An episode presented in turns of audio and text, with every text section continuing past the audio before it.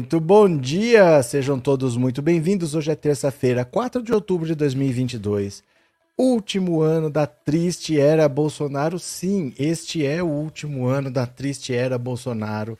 O governo em que os idiotas perderam a modéstia. E olha, primeiro eu quero pedir desculpas para vocês, porque ontem eu estava mais cansado do que eu imaginava. Né? Eu, uh, no domingo, foi muito puxado fazer aquela apuração que foram cinco horas de live, são cinco horas nessa cadeira aqui, ó, sentado de frente e responde um, responde outro, e vai para lá e vem para cá, TSE, é G1, vai vendo sites diferentes. Eu tava muito cansado. Eu ainda fiz de manhã, fiz uma live ontem de manhã, mas de noite assim eu tava até com o olho querendo fechar e a hora que eu sentei aqui, eu vi que eu tava bem cansado. Aí eu deixei de fazer a live ontem da noite e dormi. Das seis da tarde, a hora que eu decidi que eu não ia fazer, daqui mesmo eu já deitei ali, fiquei deitado, fui acordar de madrugada só, porque até quem tava com fome. Porque eu dormi, não tem comida para ela. Ela tava chorando, pedindo comida, eu acordei, fui lá, dei comida, tudo direitinho. Mas tava muito, muito, muito cansado, foi muito pesado. Mas até por um outro lado é bom, porque deu para vocês esfriarem um pouco a cabeça né? Não sei se já baixou a poeira e vocês já saíram da pilha bolsonarista. Porque eles estão comemorando como se eles tivessem quase vencido no primeiro turno. Sendo que a única coisa que eles têm para comemorar é que eles evitaram de ser derrotados no primeiro turno. Eles quase, faltou um milhão e pouquinhos de votos para perder já no primeiro turno. E veja, o Lula teve uma votação histórica, a maior votação no primeiro turno de todos os tempos. Nunca ninguém teve tanto voto. No primeiro turno, que você sempre tem menos votos porque tem mais candidatos, mesmo sendo uma votação de primeiro turno, o Lula teve mais votos do que o Bolsonaro em 2018 no segundo turno. É muita coisa que o Lula fez. Não deu para ser no primeiro turno, mas ele chegou cinco pontos à frente do Bolsonaro. Ah, mas a gente achava que ia ser mais. Ó, faz as contas comigo. Foram cinco. 48 a 43. Beleza. O Ciro terminou com 3. E o Ciro tinha 6 ou 7, segundo as pesquisas. Esses pontos foram para onde? Para o Lula não foram, porque o Lula, as pesquisas diziam que ele tinha 48 e dos votos válidos ele teria 50, 51, né? Mas era 48. Contando só os votos válidos é que dava 51. Não foram para o Lula. Será que foram para o Bolsonaro? 6 ou 7, quer dizer, 3 ou 4 pontos. Então pode ser que o Bolsonaro não tinha 43, tinha 40 ou até 39. E com a margem de erro, era isso aí mesmo que os institutos davam. Porque foram 5 pontos, mas ele recebeu 3 ou 4 pontos do Ciro, então a diferença já pula para 8 ou 9, mas a margem de erro era isso, 10, 11 pontos de vantagem. O problema é que a agressividade do Ciro a postura do Ciro no final da campanha fez o voto útil acontecer não como a gente esperava. A gente esperava, olha, vai faltar um pouquinho, é só ter o voto útil. O voto útil foi pro Bolsonaro. Isso é que é inacreditável. O voto útil é que fez parecer que o Bolsonaro deu uma grande arrancada. É uma parte que talvez migrasse no segundo tempo, né? No, no segundo turno. Acabou migrando no primeiro, mas sobraram três. Três que agora sim devem migrar para o Lula, porque o PDT vai apoiar o Lula. A questão é se o Ciro vai apoiar ou não. Mas o Ciro se tornou irrelevante. Hoje em dia, ele apoiar o Lula ou não fica feio até para ele. Se ele não apoiar, fica feio para ele. Se ele apoiar, fica feio para ele. É bem capaz que ele fique neutro e que o PDT vai apoiar, porque o PDT já queria ter apoiado no primeiro turno. O PDT encolheu. O PDT virou partido nanico. O PSDB virou partido nanico. O PSDB tem menos deputado que o PSOL hoje. O PSDB virou um partido nanico. E o PT, que tinha 53, agora tem 68. O PT cresceu, mas a esquerda encolheu. O PSB encolheu, o PDT, o próprio PDT encolheu. Então a esquerda está um pouco menor, mas o PT cresceu e agora tem que buscar o apoio do PDT, que é praticamente certo, é, é histórico o PDT apoiar o PT no segundo turno, e o do MDB. O MDB já queria apoiar no primeiro, tinha uma ala que achava que tinha que ter candidatura própria e uma ala que achava que deveria apoiar já no primeiro turno, Então o apoio no segundo turno não deve ser dificuldades. Em São Paulo, o Haddad vai buscar o apoio do PDT. Do PDT não, perdão, do PSDB, do Rodrigo Garcia, que ficou em terceiro. Em troca de apoiar o, o Eduardo Leite no Rio Grande do Sul, né? Porque no Rio Grande do Sul ficou Eduardo Leite e Onyx Lorenzoni. Né? Não tem o que fazer. Mas se isso servir pelo menos para o PSDB apoiar o Haddad em São Paulo, o Rodrigo Garcia terminou com 15%. Ele, ele desmanchou porque o eleitorado dele foi todo votar no Tarcísio, pra, nessa onda bolsonarista, nessa arrancada de última hora. Mas o, a gente não pode esquecer que o Lula teve a maior votação da história de um primeiro turno. Falta muito pouco para vencer a eleição. Nós já esperamos quatro anos. Faltam agora 25 dias. Vamos esperar também, não tem problema. Já esperamos quatro anos, vamos ter que esperar 25 dias. Beleza, a gente espera. Para o Bolsonaro, ele tem uma rejeição alta. A gente não pode esquecer que a rejeição dele é alta. Ele cresceu com o voto útil do Ciro e mais alguma coisinha que sempre tem de última hora. Mas é difícil que ele continue crescendo agora. É bem difícil que ele continue crescendo, porque os eleitores da Simone Tebet, uma parte vem, o PDT vem, e só com isso já fecha a conta. Só com isso já fecha. Não precisam vir todos. Faltou um ponto e meio para o Lula fechar no primeiro turno. O Ciro tem três. A Simone Tebet tem quatro e meio. Tem sete e meio. Só precisa de um e meio para fechar. Então isso deve vir. O Lula ainda é favorito para vencer. Parece que o Lula perdeu. O Lula não perdeu. O Lula chegou em primeiro com a maior votação da história. E agora a gente tem que aguentar esses bolsonaristas loucos falando que a culpa é do Nordeste. Não, porque vocês têm que ser pobre, vocês têm que sofrer, porque vocês não aprendem. É sempre assim. 2014 também foi assim. Mas veja comigo, eles falavam que se o Bolsonaro não ganhasse nas urnas, é porque tinha fraude. Então eles queriam o voto auditável. Vocês repararam que ninguém reclamou da urna? Porque a votação foi maior do que eles mesmos esperavam. Eles estavam esperando perder no primeiro turno. Eles nem questionaram. O resultado está excelente para eles.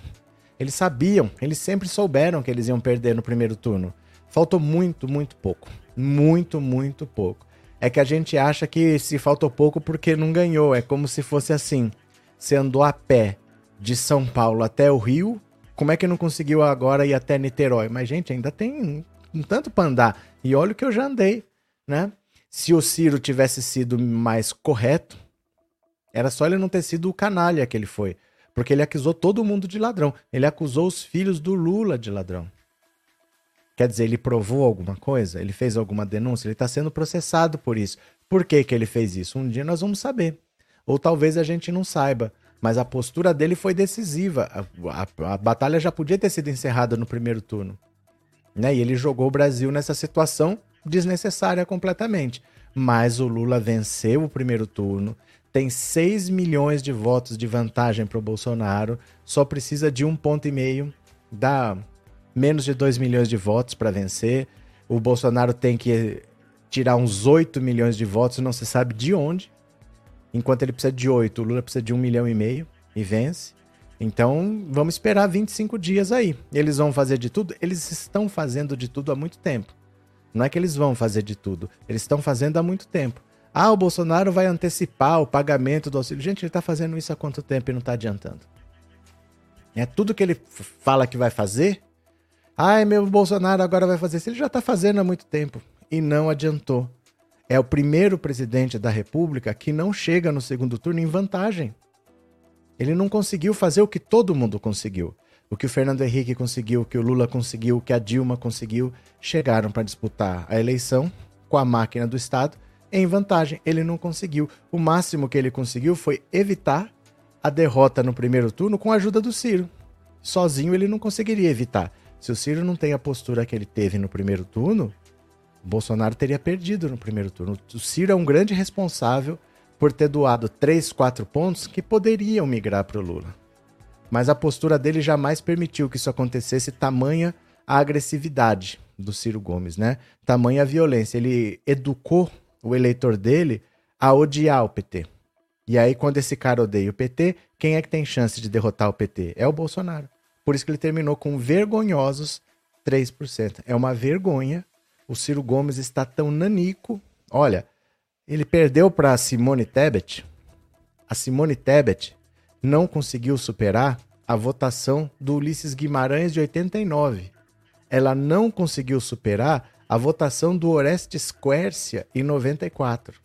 Olha que votação pequena que ela teve para um partido como o MDB. E o Ciro perdeu para ela. Né? Então, assim, é uma grande vergonha o que ele fez.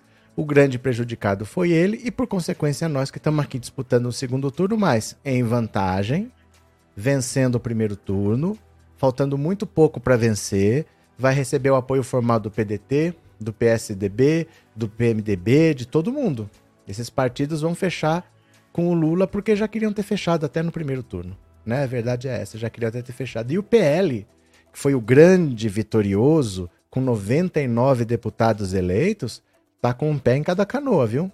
Tá com um pé em cada canoa. Para eles, a eleição acabou, eles já fizeram a parte deles. O que eles queriam era exatamente isso: fazer uma super bancada, ter muito dinheiro agora nos próximos quatro anos. Era isso que eles queriam, eles já conseguiram. Se o Bolsonaro vai ser eleito ou não, tanto faz. O PL está com um pé em cada canoa, para eles não, não é irrelevante quem vença. Eles já cumpriram o objetivo deles, né? Andressa, força, Bozo vai animar o gado atacando as pesquisas porque eles não deixam de ir votar. Se as pesquisas novamente apontarem Lula, muitos eleitores idosos, por exemplo, não vão se dar ao trabalho de ir votar. É, a, a gente precisa tomar cuidado, porque essa história de que as pesquisas erraram não é verdade. Em relação ao Lula, elas não erraram. O Lula teve exatamente os 48 que as pesquisas davam. As pesquisas davam 48 e 50, 51 no, dos votos válidos. Mas do número absoluto era 48 e ele teve efetivamente 48. No Nordeste, acertaram, acertaram no Norte, acertaram no Sul, acertaram no Centro-Oeste. Em São Paulo, em São Paulo não, no Centro-Oeste, no Sudeste, perdão. No Sudeste é que houve um movimento de última hora que ninguém esperava de voto útil. Ninguém esperava, por exemplo, que o Rodrigo Garcia fosse desidratar tanto e fosse todo mundo para o bolsonarismo. Até porque o candidato do Bolsonaro tinha uma rejeição muito alta. Mas mesmo com rejeição alta, ele tinha mais chance de vencer. Então o PSDB já está migrando faz muito tempo para o bolsonarismo, foram tudo de uma vez para lá. Agora no Rio, ninguém esperava o Cláudio Castro vencer no segundo turno com quase 70%, com 66%. Ninguém esperava uma vitória dessa. Mas o Rio de Janeiro realmente se entortou para a direita de vez. Em Minas, Lula ganhou. No Espírito Santo, também o, o bolsonarismo melhorou em relação ao que se esperava. A diferença está no Sudeste. Né? O resto do Brasil é exatamente o que as pesquisas apontavam. A votação do Lula é exatamente o que as pesquisas apontavam. Houve um movimento de voto útil muito forte. Eu sempre falei para vocês, né? Às vezes é de sábado para domingo e a pesquisa não capta. É isso que aconteceu. Nem eles esperavam isso tudo, tanto é que eles não estão atacando as urnas. O Bolsonaro não atacou as urnas, eles estão atacando o Nordeste agora. Porque o culpado é sempre alguém, né? Valeu, Andressa. Obrigado pelo superchat, obrigado pela participação, viu? Vamos ler aqui algumas noticinhas? Será que podemos? Vocês vêm comigo? Deixa eu compartilhar a tela. Bora. Venham para cá. Olha. Lula está perto de fechar apoio com Tebet e com PDT de Ciro. Bora. Olha só.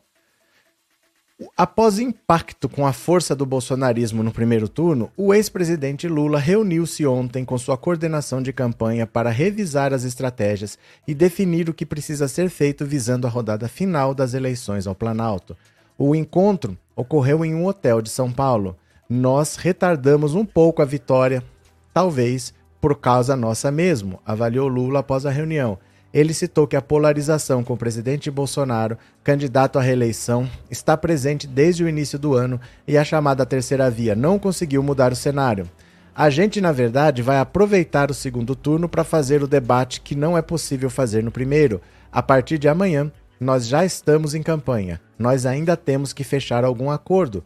Participaram da reunião os principais líderes da coligação e coordenadores da campanha, como o presidente nacional do PT, Gleisi Hoffmann, Geraldo Alckmin, Dilma Rousseff, Randolfo Rodrigues, Marina Silva, Márcio França. A medida imediata para Lula definida como a mais importante no encontro, é atrair o apoio dos demais presidenciáveis a seus partidos. Glaze Hoffman afirmou que já ter, já ter iniciado as negociações. Nós tivemos contato com o presidente do PDT, o Lupe, dissemos a ele que gostaríamos muito de ter o Ciro Gomes na nossa campanha, informou em relação ao quarto colocado no pleito com 3% dos votos. Também estamos marcando horário com o MDB e com União Brasil. Vamos procurar também o PSDB. A expectativa é de que até quarta esse novo rol de apoios esteja definido. É esperado uma declaração de apoio de Ciro após a negociação entre Lupe e Glaze. Os dois conversaram ontem e concordaram em acrescentar três propostas presentes no Plano Nacional de Desenvolvimento do Pedetista em troca da aliança: os projetos de renda mínima e de educação integral e o, pra... e o plano para zerar as dívidas no SPC. A orientação do PDT é a favor do apoio e Lupe acredita que Ciro a seguirá. Na reunião de ontem, Marina Silva se ofereceu para fazer a ponte com o pedetista. Neste momento, vamos precisar de todo mundo e ele sabe disso, declarou a deputada eleita. A campanha de Lula também espera receber apoio de Simone Tebet, terceira colocada, com 4%, embora o MDB possa deixar seus diretórios livres para votar em quem quiserem. O presidente do União Brasil, Luciano Bivar, disse que a legenda se pronunciará até amanhã. O deputado eleito, reeleito no domingo é a favor de respaldar o ex-presidente mas seu partido tem fortes laços com Bolsonaro, como em São Paulo, compondo a chapa de Tarcísio de Freitas, e na Bahia, onde a CM disputa contra Jerônimo do PT. Ontem, o ex-presidente do PSDB e senador Tasso Gereissati declarou apoio ao petista. Minha posição é Lula. Evidente que o partido tem que discutir alguns pontos com a equipe dele, mas o que está em jogo para nós é a democracia, e a democracia acima, acima disso tudo. E esperando que Lula se comprometa com um governo de pacificação. No discurso de ontem, Lula destacou que agora a escolha não é ideológica. Vamos conversar com todas as forças políticas que tenham voto, representatividade, significância, para que a gente consiga somar em um bloco os democratas contra aqueles que não são.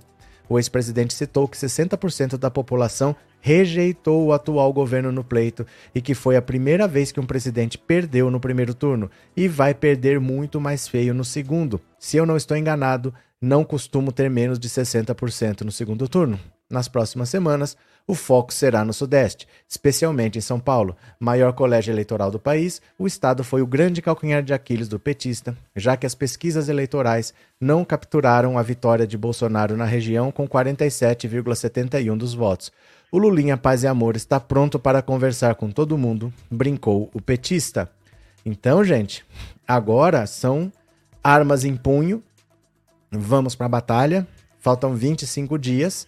E é isso. Falta pouco, é, falta 1%, faltam 20 dias passar. O Bolsonaro tem muita coisa para fazer e não tem dado resultado. O que deu resultado no caso dele foi o voto útil. E não um crescimento de popularidade e não uma melhora de dar reprovação do governo dele. O governo dele continua sendo mal avaliado, ele continua com rejeição alta, mas houve uma migração de voto útil. Sempre que o Bolsonaro cresceu, foi com o voto de alguém. Ele cresceu quando o Dória desistiu, ele cresceu quando o Sérgio Moro desistiu e agora ele cresceu às custas dos votos do Ciro. Fora isso, pouca coisa ele cresceu, porque a rejeição dele é muito grande, é muito alta. E agora, no segundo turno, o Lula está trazendo todas as alianças que ele puder. É engraçado, dá uma olhada aqui, ó. Olha um detalhe interessante. Lula está perto de fechar com o Tebet e com o PDT de Ciro. Não é que está perto de fechar com Tebet e com Ciro. É com Tebet e com o PDT do Ciro. Você percebe o detalhe? Não é fechar com o Ciro, é com o PDT do Ciro, é com o partido dele e não com ele. Muito dificilmente o Ciro vai declarar apoio, ele vai provavelmente ficar neutro. Ele provavelmente está vai falar que libera a militância para votar em quem quiser, mas que ele é um democrata, vai, vai dar uma mensagem meio neutra e vai ficar meio de fora. Trabalhar na campanha a gente já sabe que ele não vai, né? Com certeza ele não vai. É, Maria de Fátima, meu Nordeste sempre salva o Brasil. Valeu, Maria.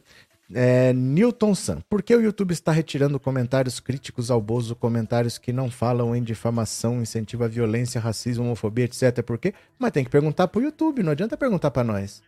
Eles retiram automaticamente, não são comentários do Bolsonaro nem nada. São comentários que eles consideram ofensivos. É que às vezes vocês não consideram ofensivos falar bolso bosta, por exemplo, que vocês têm mania de falar.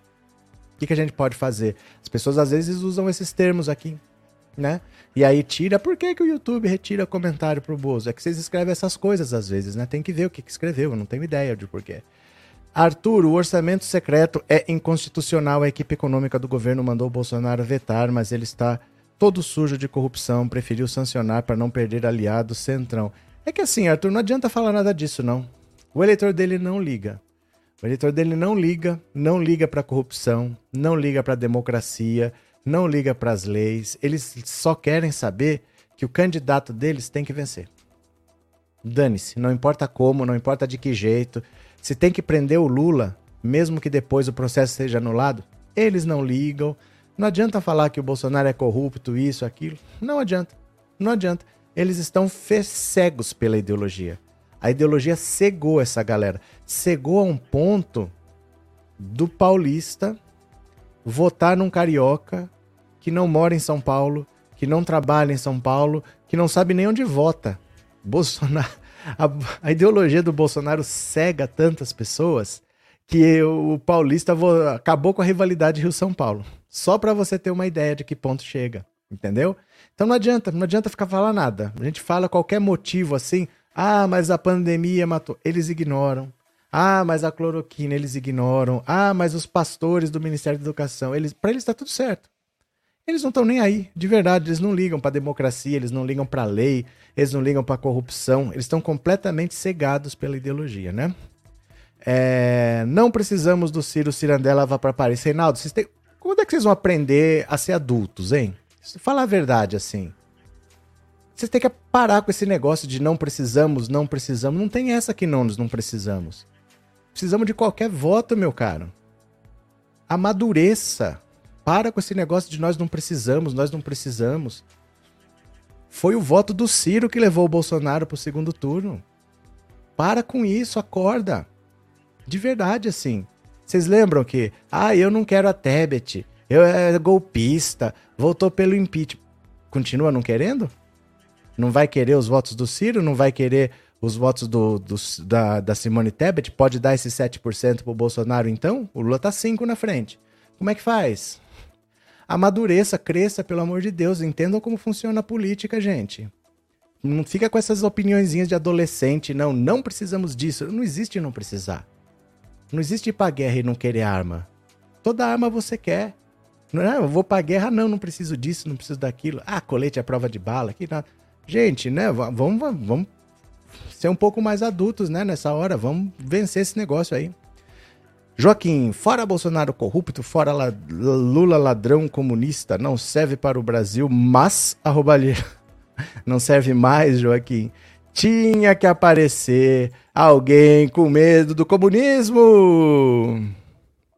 Tem medo latifundistas, são os monopolistas, são os colonialistas, enfim, os parasitas. São os latifundistas, são os monopolistas, são os colonialistas, enfim, os parasitas. São os latifundistas, são os monopolistas, são os colonialistas, enfim, os parasitas.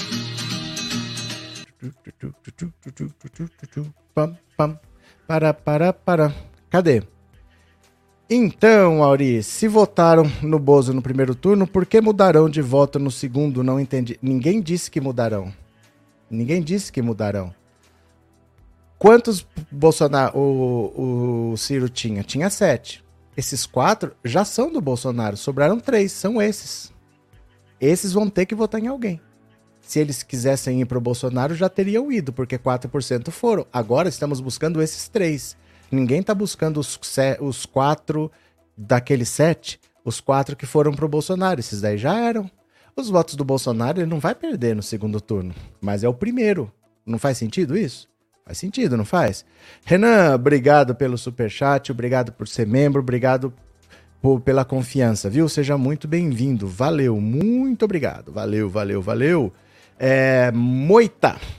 Lula precisa ampliar votos para garantir a vitória no segundo turno. Mas é o que ele está fazendo. É o que ele está fazendo. Ele vai conversar com todo mundo que ele puder. Ele está fazendo alianças para ele, para os candidatos dele. Então, por exemplo, ó, o Ciro tomou uma derrota, talvez a mais feia da vida dele, foi no Ceará. Porque ele tinha uma aliança histórica com o PT, ele rompeu essa aliança, ele não deixou a candidata do partido dele, a Isolda Sela, ser candidata à reeleição com o apoio do PT, porque ele achava que ela era muito próxima ao Camilo Santana do PT. O Camilo Santana se elegeu senador, ela saiu do PDT e o Eumano, o candidato do PT, venceu no primeiro turno. No primeiro turno. O Ciro conseguiu fazer uma, uma campanha tão ridícula, tão ridícula, que é inacreditável o que, que o cara mais preparado para dirigir o Brasil, o cara que tem um plano, não sei o que. O Ciro é burro, gente. O Ciro é burro. O Ciro é uma besta quadrada. A gente só quer os 3% dele. Estão lá com 3%, não sei para quê. Perdeu para Simone Tebet. Né? Perdeu para Simone Tebet. Cadê? Se o Ciro migrou votos pro Bozo, então não adianta mais fazer aliança, pois o eleitor cirista já fez opção. Ué, não, não é assim, meu cara. Por exemplo, se eu decidir hoje, ó, não sou mais Lula, sou Bolsonaro, quer dizer que você vem atrás? Não existe o eleitor. Existem. Quantos votos o Ciro teve? Pera aí. Pera lá. Deixa eu ver aqui.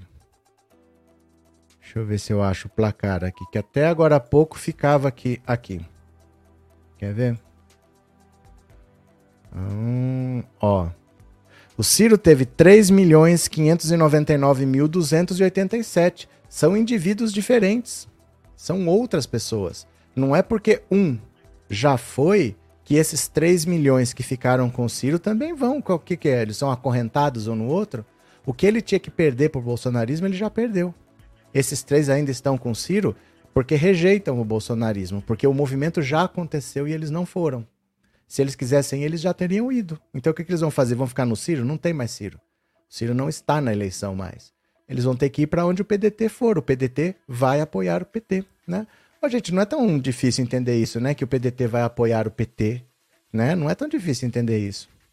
É, pronomes neutros em seus filhos e netos em creches e escolas, disse o TNT que não tem foto. É difícil, né?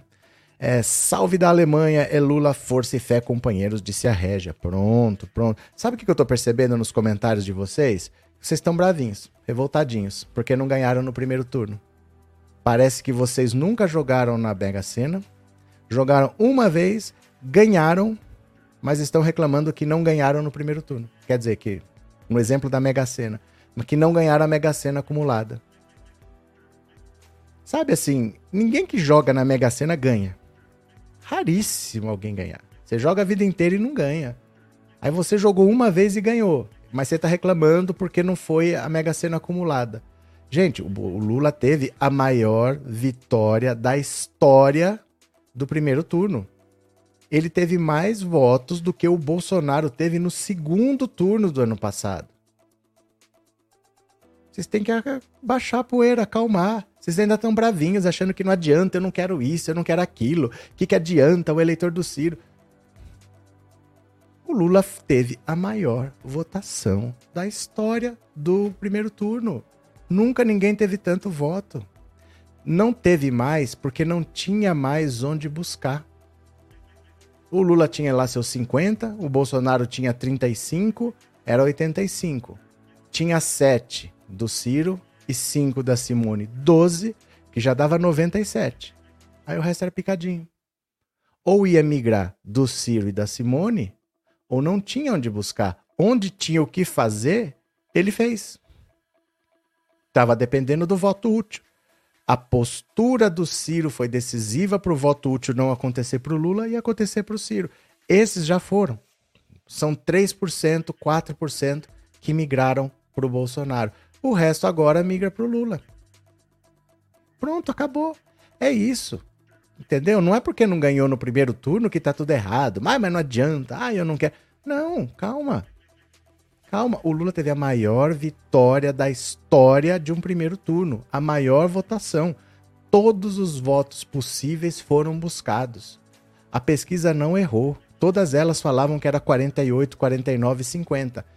Dos votos válidos, dava 50, 51, o que podia ser vitória no primeiro turno. Faltou um milhão e pouco de votos. Era pouca coisa que precisava migrar. E se o Ciro não tivesse a postura que ele teve, teria acontecido, mas vai acontecer no segundo turno. Os votos da Simone Tebet, os votos do Ciro Gomes. Agora não adianta ficar revoltadinho porque não aconteceu o que você quer, porque o que você quer não acontece nunca. Achar que vai ganhar com 80 milhões de votos no primeiro turno, 57 é mais do que o Bolsonaro teve no segundo turno do ano passado. Não é pouca coisa, né? Quem votou no Lula sempre vai votar nele. É daí para cima. É daí para cima, né? É... O Bolsonaro não tem mais onde buscar voto. A postura do Ciro atrapalhou nossos sonhos de primeiro turno, mas a vitória será nossa. Gente, só adiou 28 dias, né? Ao JW. O problema não é não ter ido pro segundo turno. O, o que desanima é o Congresso. Não é. Não vem com desculpa. Isso é desculpa. Porque você tá assim desde que você soube o resultado para presidente. Depois você ficou sabendo do Congresso e agora você tá usando isso com argumento. Não é. Você tá revoltadinho porque não ganhou no primeiro turno. Gente, eu entendo. Mas a gente tem que entender o tamanho do que foi feito.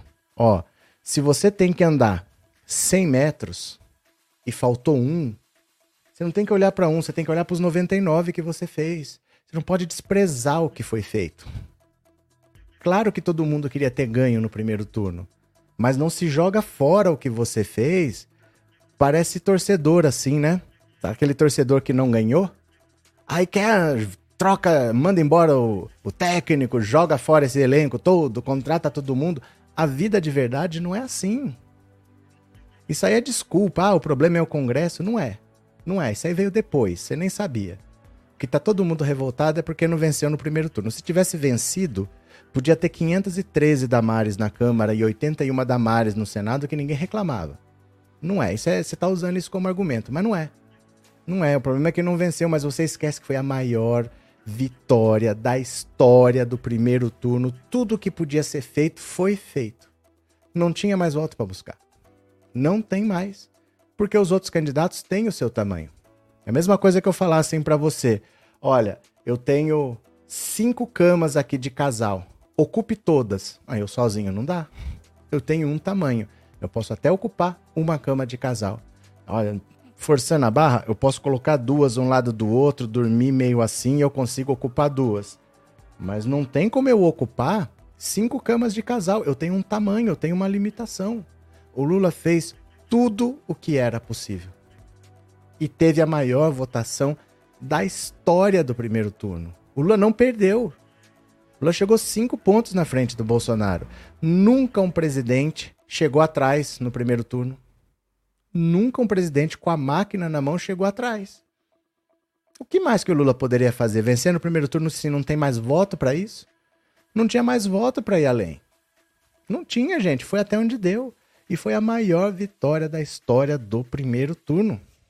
Vocês entenderam? Não pode reclamar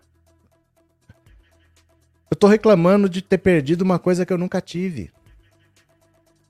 Porque você só teria depois. Não era seu e tomaram de você. Não era seu. Era uma possibilidade muito forte. Eu, particularmente, achava que dava. Faltou muito pouco. Faltou um milhão e pouco de votos. Mas continua faltando um milhão e pouco. E pro Bolsonaro falta seis. Falta oito milhões de votos. Porque seis ele tá atrás do Lula, né?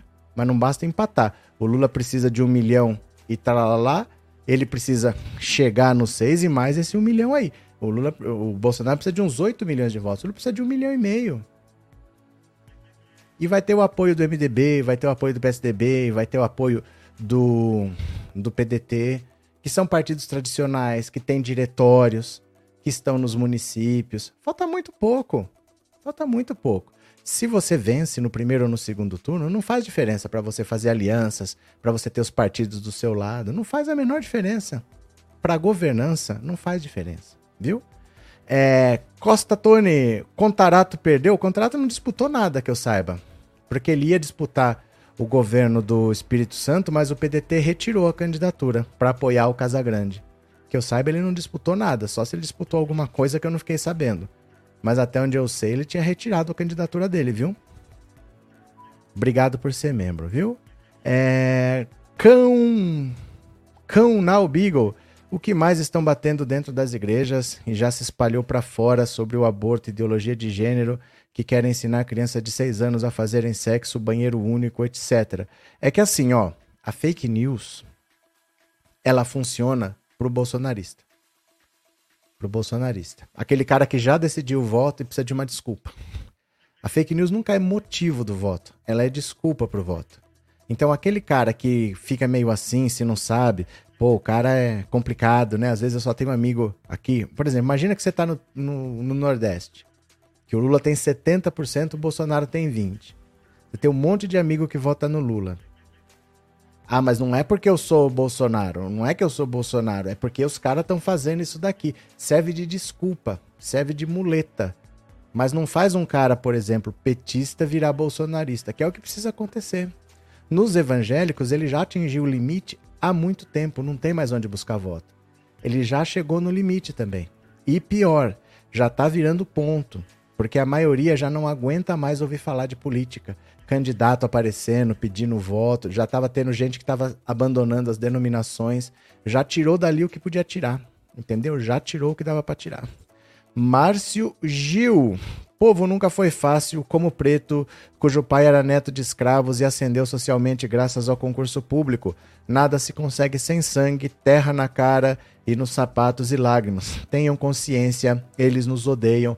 Márcio, isso é pura verdade. É pura verdade. O ódio bolsonarista fez o paulista votar num carioca que nem conhece o lugar onde vota, para você ter uma ideia. Tudo isso que eles estão fazendo contra o Nordeste, nordestino, vocês não liguem. É sempre assim. Não é uma coisa nova e não é uma coisa que vai passar. Esse preconceito é histórico. Nós vamos vencer do mesmo jeito, viu? Em 2014 foi a mesma coisa. Não foi em 2018, porque aí o Bolsonaro venceu. Mas agora que eles estão perdendo, é a mesma coisa. A culpa é do Nordeste, a culpa é do não sei o quê. Vocês não esquentem a cabeça. Isso daí é inevitável deixa entrar por aqui, sair por ali, vamos responder nas urnas, vamos dar outra derrota neles, dar outra paulada na cabeça deles. E aí depois que vencer, eles vão falar as mesmas coisas. Vamos separar o Brasil. Eu não aguento mais esse Nordeste. Deixa falar. Deixa falar. Depois é esperar a posse do Lula, viu? Obrigado, Márcio. Obrigado por ser membro do canal. Obrigado pelo superchat, viu? Muito obrigado. É, Alexandre, estamos lutando contra o fascista do neoliberal. Acho que você escreveu alguma coisa, ficou uma vírgula ali, né? É que assim, a direita não existe no Brasil. É um engano que a gente tinha, que tinha direita e que tinha esquerda. Existe esquerda e existe fascismo. Acabou a direita no Brasil. O PSDB hoje é menor que o PSOL. O PSOL tem é, 13, tem 13, né? Acho que elegeu, não, 14 o PSOL elegeu 14 é, deputados, o PSDB elegeu 13. 13 é meio por estado. São 27 unidades da federação. O PSDB tem uma bancada hoje nanica. Bancada nanica, na minha opinião, nem deveria existir. Quando um partido deixa de ser relevante desse, perde a razão de ser.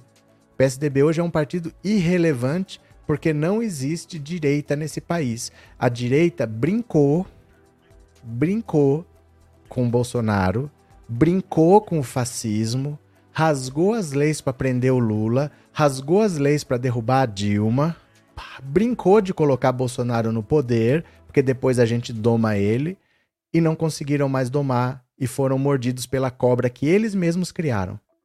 Não existe mais direita no Brasil. A direita está sendo varrida do mapa. O PSDB virou um partido nanico. O Aécio, que estava todo espumando, contra a vitória da Dilma em 2014, lembra disso? Hoje ele está num partido nanico. A direita não existe mais no Brasil. Hoje existe a esquerda e existe o fascismo. Não existe mais direita no Brasil, isso é uma realidade que a gente tem que entender, né? Cadê? Tati, surreal e ignorância e o desprezo pelos mortos por causa do descaso do Bozo. Eles não estão nem aí. Eles não estão nem aí. Se matou, se morreu, Se roubou, se não morrou, eles não estão nem aí. Se vai ter democracia ou não, eles não estão nem aí. Se Bolsonaro quiser dar um golpe, eles não estão nem aí, viu? Roberto de Paulo, Lula presidente, o Congresso vem para o Lula, é questão de tempo. Andressa, você se lembra do demônio que o Severino Cavalcante, presidente da Câmara, foi para o Lula? Calma, ele conseguiu, vamos para frente. Essas coisas são assim mesmo. Por exemplo, olha os ministros.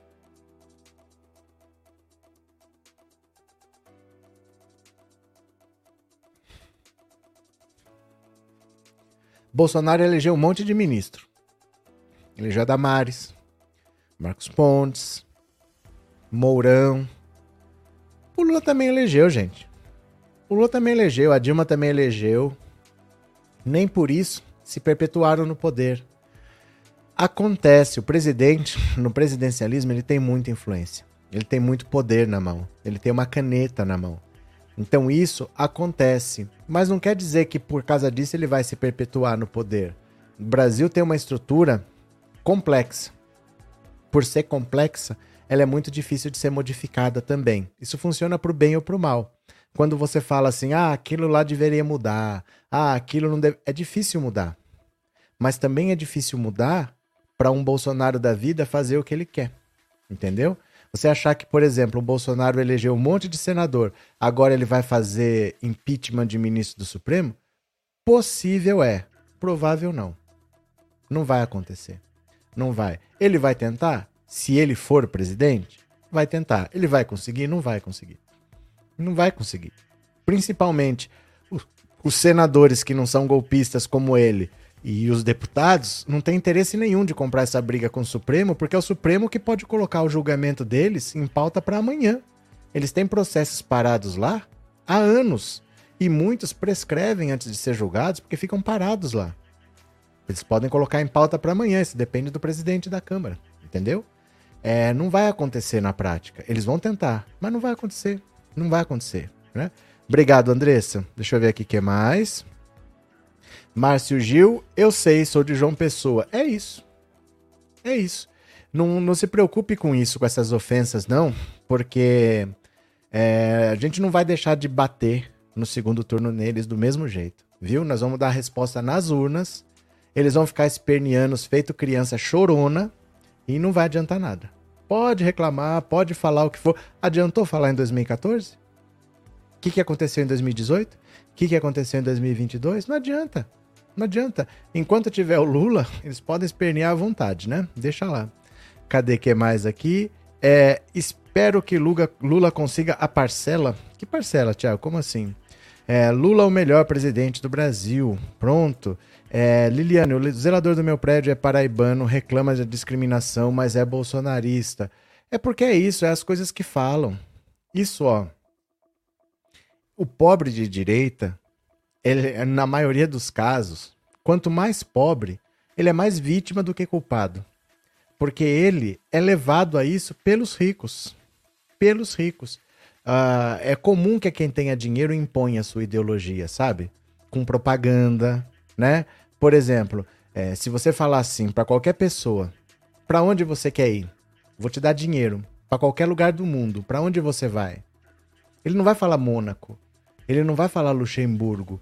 Ele não vai falar Noruega. O que, que ele vai falar? Estados Unidos. Por quê? Propaganda. Propaganda. Quem tem dinheiro para fazer propaganda, propaganda, impõe a ideologia de que os Estados Unidos são uma grande democracia, o melhor país do mundo, ali tudo acontece, ali tudo é bonito. Tem muito lugar melhor para ir. Tem muito lugar mais bonito para ir. Dependendo do gosto da pessoa, ele pode gostar, por exemplo, de ver as pirâmides do Egito. Ele não lembra não vai lembrar de falar isso daí. Se ele pode gostar, por exemplo, de conhecer o Japão, né? Tem muitas das pessoas que vão para o Japão dizem que parece que você está no século 22 já. Parece que você está 100 anos na frente, parece que você está em outro planeta. Mas as pessoas não vão lembrar de falar de ir para o Japão assim, porque a propaganda é muito forte. Quem tem dinheiro impõe a sua ideologia. Quanto mais pobre a pessoa, parece que ela não vai seguir o que o rico quer, né? Mas é o contrário, o rico consegue impor mais facilmente a ideologia dele, né? Isso acontece, infelizmente. Vamos ler mais uma notícia? Vamos ler mais uma notícia? Vem aqui comigo, ó. Opa. Bora. Aqui foi, ó. Lula segue com 70% de chances de vencer, diz o CEO do instituto que menos errou. Vamos ver aqui, ó. Pronto. O cientista político Andrei Roman, CEO do Atlas Intel, instituto que menos errou resultados da pesquisa presidencial deste ano, afirma que o ex-presidente Lula segue favorito da disputa, com uma probabilidade de 70% de chances de vencer na comparação com 30% de chances de Bolsonaro. O instituto ganhou reputação a partir de 2020 por ter sido reconhecido pelos especialistas americanos como que mais acertou resultado nas eleições presidenciais daquele país. Agora, entretanto, previu na pesquisa de sábado 50 para Lula e 41 para Bolsonaro no primeiro turno, dentro de uma margem de erro de 1%. O resultado foi 48 a 43. Na entrevista à coluna, Andrei diz o que enxerga o erro e explica o que prevê, caso se absteve, é, caso quem se absteve no primeiro turno saia para votar no segundo. O movimento tende a favorecer Lula. Leia abaixo os principais pontos da conversa. Ó, Dentre todos os institutos, o Atlas Intel teve o menor desvio do erro, o chamado RMSE, mas ainda assim também errou, porque o resultado registrado pelo Instituto em 1 de outubro foi fora da margem de erro de um ponto. O que você atribui esse erro? Na nossa pesquisa, Lula foi superestimado em dois pontos e Bolsonaro em dois pontos, e os demais estavam dentro ou perto da margem de erro. Do ponto de vista técnico, a pesquisa errou, porque os resultados dos dois primeiros estavam fora da margem de erro. Mas ainda assim fomos a pesquisa que chegou mais perto. Houve uma subestimação do Bolsonaro em São Paulo, Rio e Rio Grande do Sul, e isso impactou a pesquisa nacional. Isso aconteceu porque uma desmobilização do eleitorado mais moderado, que comparecendo teria votado mais em Lula. E simplesmente esse eleitorado não compareceu. Já o eleitorado de Bolsonaro e o lulismo mais duro foi votar. Isso sugere que pode haver uma contraonda no segundo turno, com o eleitorado mais moderado indo votar, o que tende a ser positivo para Lula. O Atlas foi o único a acertar na Bahia, no Ceará, no Senado pelo Rio Grande do Sul, por São Paulo e no Rio de Janeiro, mas também houve resultados estaduais errados. Por quê? Das nove pesquisas estaduais que fizemos, acertamos o resultado em seis. Ceará, Bahia, Goiás, Minas Gerais, Paraná, Santa Catarina, além de termos sido a pesquisa que mais chegou perto do resultado nessas seis praças. Nas outras três, São Paulo, Rio e Rio Grande do Sul, erramos. Em São Paulo, houve um movimento de última hora de eleitores do Garcia indo para o Tarcísio, e a razão é que esse eleitorado já previa que o Garcia seria derrotado no primeiro turno, e para evitar que o Haddad chegasse ao segundo muito forte, decidiram já votar no Tarcísio para deixá-lo forte na disputa. No Rio, erramos na de governador. A penetração de Cláudio Castro no interior do estado foi forte e com uma nítida fraqueza de Freixo para estruturar uma campanha regional. A força do voto da máquina pode ter feito a diferença na reta final, mas pode ter havido uma subestimação nossa da força do Castro. No Rio Grande do Sul, acreditamos que muitos eleitores não conheciam o preto e no dia da votação, no 13, o que é, e no dia da votação votaram no 13, o que também não captamos. Qual a probabilidade com que o Atlas atrapalha para cada lado? Considero que há 70% de chances do Lula vencer e 30% do Bolsonaro. Se a forte abstenção que houve no primeiro turno de 33 milhões de pessoas for menor no segundo, que, ser quem é favorecido por isso?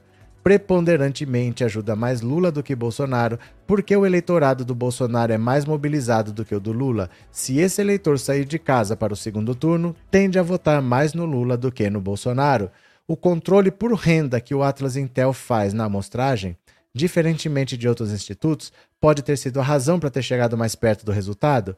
A Atlas sempre mostrou um nível muito acima para o Bolsonaro do que os demais e acabou sendo o que aconteceu. O Datafolha de dezembro de 2021 mostrava Bolsonaro com 22 e nós mostramos, nós mostrávamos 30. Atribuímos esse resultado, entre outros fatores, ao controle por renda. Sim. Interlocutores petistas dizem que a estratégia será focar em São Paulo, Minas e Rio. Está certa? Sim, totalmente certa. E para Bolsonaro deveria ser a mesma coisa. Em São Paulo e no Rio, o Lula pode conseguir resultados melhores se mobilizar melhor seu eleitorado para sair de casa. Em Minas é diferente porque é o Zema, o governador eleito, fazer campanha para Bolsonaro é algo muito perigoso para Lula. O eleitorado mineiro é historicamente volátil e de comportamento difícil de antecipar. Em várias eleições, votou para governador num partido e para presidente no outro. É um estado que está na fronteira das regiões Nordeste com o Sudeste, o que faz com que haja uma parte mais parecida com o Nordeste, outra com São Paulo, outra com Rio e Espírito Santo. Há todos os incentivos para o Zema fazer muita campanha pelo Bolsonaro, por convicção e por sentido político, porque acaba sendo uma pré-campanha para a presidência em 2026. Isso, repito, é muito perigoso para o Lula. Bolsonaro acerta ao reforçar o auxílio para mulheres, com um possível 13º salário, focar mais nos temas que são caros ao eleitorado que o rejeita mais, como os mais pobres e as mulheres, pode surtir pouco efeito. Os movimentos eleitorais mais interessantes ao Bolsonaro foram entre homens, porque ele conseguiu colar o discurso anticorrupção, que é algo que afeta mais os homens e o eleitorado que ganha acima de três salários mínimos.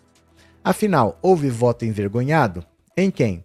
Discordo da hipótese do voto envergonhado em Lula, mas claramente houve voto envergonhado em Bolsonaro e tínhamos na Atlas elementos para prever isso. A diferença menor entre Lula e Bolsonaro na nossa pesquisa, na comparação com outros institutos, me apontava que talvez a interação com a máquina, ao responder à nossa pesquisa, estava fazendo esse voto aparecer nos nossos resultados e não em outros com interação humana. Olha. Tcharam! Então, olha só. O Bolsonaro já tentou várias vezes dar auxílio, dar dinheiro para conseguir votos e ele não teve resultado nenhum. Agora, o que, que ele quer fazer? Ele quer antecipar o pagamento do mês que vem, do mês de novembro, né? Ele quer trazer para o final de outubro. Ele quer pagar antes, para as pessoas estarem com dinheiro na mão na hora de votar. E ele quer dar um 13 terceiro salário para quem recebe auxílio, o Auxílio Brasil e é mulher. Até agora ele já fez isso várias vezes e não adiantou. Ele não conseguiu comprar o voto de ninguém. Vamos ver daqui para frente, mas é muito pouco tempo. Esse tipo de coisa precisa de mais tempo para dar resultado. A pessoa precisa.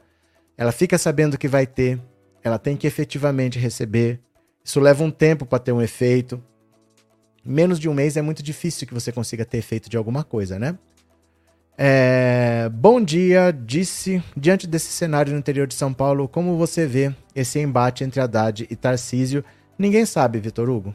Ninguém sabe, porque pro Haddad e pro PT sempre foi muito difícil. O PT nunca teve perto de ganhar o governo de São Paulo. O PSDB ganhou sete vezes seguidas. E é o eleitorado do PSDB que vota no bolsonarismo. Né? O PSDB murchou ao mesmo tempo que o bolsonarismo cresceu. É o mesmo eleitor. Tá votando no Bolsonaro, mas votava no Aécio, votava no Serra. É o mesmo eleitor que sempre ganhou em São Paulo e nunca deixou o PT passar perto. Então sempre foi difícil para o PT vencer o governo em São Paulo. Nunca foi fácil. A hora que o Márcio França desistiu, eu não sei se vocês vão lembrar, eu até falava, eu nem sei se ele deveria desistir. Sabe? Porque às vezes, se tivesse duas candidaturas e você conseguisse colocar os dois no segundo turno, poderia ser que você tivesse, por exemplo, o Haddad contra o Tarcísio, contra o, o Márcio França no segundo turno, e aí você poderia levar os dois, ou então se você perdesse, vamos dizer que o Haddad perca, mas perca para o Márcio França tal, porque enfrentar o PSDB, que ganhou sete eleições seguidas, ou enfrentar o bolsonarismo, que é alimentado pelo mesmo eleitor tucano, nunca seria fácil. Então não dá para prever. Mas fácil não vai ser com certeza. Vamos ver o que acontece, né? Andréia, ao invés de brigar nas redes sociais, vamos rebater as fake news dos evangélicos com argumentos e fatos. Esqueça. Espalhem a notícia sobre o Dia Nacional da Marcha para Jesus que foi sancionado pelo governo. Esqueça, Andréia. Esqueça. Isso não adianta. Isso não adianta. Sabe por que, que você pensa assim? Porque você tem juízo. Porque você tem neurônios na cabeça e você usa. Então você acha que isso funciona. Se você tiver com uma ideia errada e eu te mostrar a verdade, você vai falar: Poxa, a verdade, entendi. O bolsonarista não é assim. Ele não liga para a verdade, ele não liga para os fatos. Se ele chegar com uma fake news e você desmontar, ele chega com outra. E se você desmontar essa, ele chega com outra. E se você desmontar essa também, ele sai gritando mito, mito, mito e te larga lá. Não adianta. Não adianta rebater fake news, não adianta responder fake news, porque essas pessoas optaram por não acreditar na verdade. Se você mostrar uma pesquisa, ele vai falar que a pesquisa não serve. Se você mo mostrar um estudo, ele vai falar que um estudo é financiado por comunista. Não adianta. Não adianta rebater. São pessoas insanas. O bolsonarismo é uma doença sem cura. Não adianta, não tem como conversar com essa gente. Porque eles não têm argumentos, mas eles não ouvem nenhum argumento também. Eles são completamente fechados na bolha dele. Não adianta. Esse negócio de vamos rebater, vamos usar fatos, usar a verdade, não vai funcionar nunca com bolsonarista. Funciona com qualquer ser humano, com bolsonarista não funciona, né? Márcio, a pesquisa Atlas é usada pelo Banco Central e pela maioria dos bancos como referência. Valeu. É, Kate, meu netinho está se superando, acho que sai essa semana. Bom dia, Kate. Eugênio, é, Xandão disse que iria punir notícias falsas, mas não faz isso, é mentiroso. Tá bom. tá bom. Eu não sei, porque assim, os processos, gente, não são assim, ó, o senhor está punido. Isso vira uma denúncia, que gera um processo, vai ter um julgamento. Isso leva, ó, dois, três anos. Teve gente agora, em 2022, que estava sendo caçado, que perdeu o mandato por causa da eleição de 2018. As coisas têm que ser julgadas e demora. Nunca é assim. Olha, o cara mentiu, tá caçado não é assim como a gente pensa. A justiça não é assim. Você tem que dar o amplo direito de defesa, ter o contraditório, aí vira não sei o quê. Demora, cara.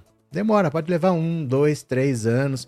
Não espere resultado para agora. O cara mentiu semana passada, foi caçado. Jamais será assim. Jamais será assim, né? É, nós de Minas estamos com os nordestinos. Vamos fazer com bom senso vencer o fascismo. Pronto. Paulo Araújo, o PT não faz campanha no interior de São Paulo, sempre foi assim é uma grande rejeição no interior. A minha cidade pequena, mas Bolsonaro teve mais de 60% dos votos. É porque a rejeição é muito alta mesmo. Muito, muito alta. É, tem pouca gente que, que se identifica com a esquerda. Não é muito fácil. Não é fácil assim, não. Vamos ver. Vamos ver, né? É, Paulo, na esquerda existe muito pilantra. Tiago dos Reis do YouTube não foi candidato porque eles não submeteram a lista de filiação e muitos nomes não poderiam estar disputando a ser a Câmara dos Deputados foram covardes. É que assim, Paulo, vou falar uma coisa para você, independente de qualquer coisa, não importa o assunto e não importa quem fala. Nunca ache que é só aquilo. Sempre tem alguma coisa, sempre tem mais coisas que às vezes eu não tô falando que alguém mentiu. Às vezes a pessoa não sabe que tem mais coisas. Às vezes a pessoa não chegou a saber do que de fato aconteceu. Mas se eu falar para você assim, ó, eu eu não vim aqui ontem fazer a live porque caiu a internet. Às vezes tem mais coisas que nem eu sei. Às vezes tem mais coisas que nem você sabe. Tem coisa que ninguém nunca vai saber. Sabe? Nunca compre só um discurso pronto. Ah, ali é um monte de gente incompetente, ali é um monte de gente que não presta. Eu não tô dizendo que ninguém mentiu, mas ninguém nunca tem consciência de tudo. Eu sempre falei para vocês, porque sempre vem alguém aqui e fala assim: olha, você devia ser candidato, eu queria votar em você. Não é assim como as pessoas pensam, sabe? Não é assim. É, os partidos, eles têm um dinheiro para gastar. Esse dinheiro, eles vão dividir em um número X de candidatos. Então vai ter X candidatos. Não é assim, ó, quem quiser vai lá esse candidato e pega dinheiro. São tantas vagas. E a, a maioria das vagas já tem dono. Então você tem aqueles caras conhecidos, que já são políticos tradicionais daquele partido. Por exemplo, no PT, é, se você for pensar vaga para deputado, uma vaga sempre vai ser do Paulo Pimenta. Uma vaga sempre vai ser, por exemplo, do Alexandre Padilha. Uma vaga já tem dono. Então você tem os caras que já são deputados que vão buscar reeleição. Você tem outros que vão tentar pela primeira vez, mas o partido aposta. Praticamente não tem vaga sobrando. Então, para você entrar é muito difícil. Para você conseguir dinheiro é muito difícil porque o partido distribui o dinheiro como ele quiser. Os figurões vão ganhar muito dinheiro. E para você se eleger é mais difícil ainda. Nunca é como a gente pensa, entendeu? Nunca é, ah, não deixaram concorrer e tal nunca é tão simples assim. Tem sempre coisas por trás. Eu vejo aqui, por exemplo, a prefeita que estava falando que o irmão dela ia ser candidato na vaga de não sei quem, do não sei das quantas. A Carla Zambelli conseguiu colocar o irmão dela para disputar de deputado estadual. O Gabriel Monteiro foi impedido pela justiça, mas colocou o pai a irmã. Isso tudo vai pegando vagas, vai consumindo dinheiro do partido. Nunca é tão simples. Viu? Nunca julgue muito rápido assim, não. Porque a gente nunca vai saber o que está por trás das coisas. É uma máquina muito complexa. Não estou falando que ninguém mentiu para você, não é isso. O que eu estou dizendo é que nunca é tão simples assim. Ah, o PT não presta, é incompetente. É muito mais complexo do que a gente pensa, tá? É bem mais complexo do que a gente pensa e eu mesmo nem me meto.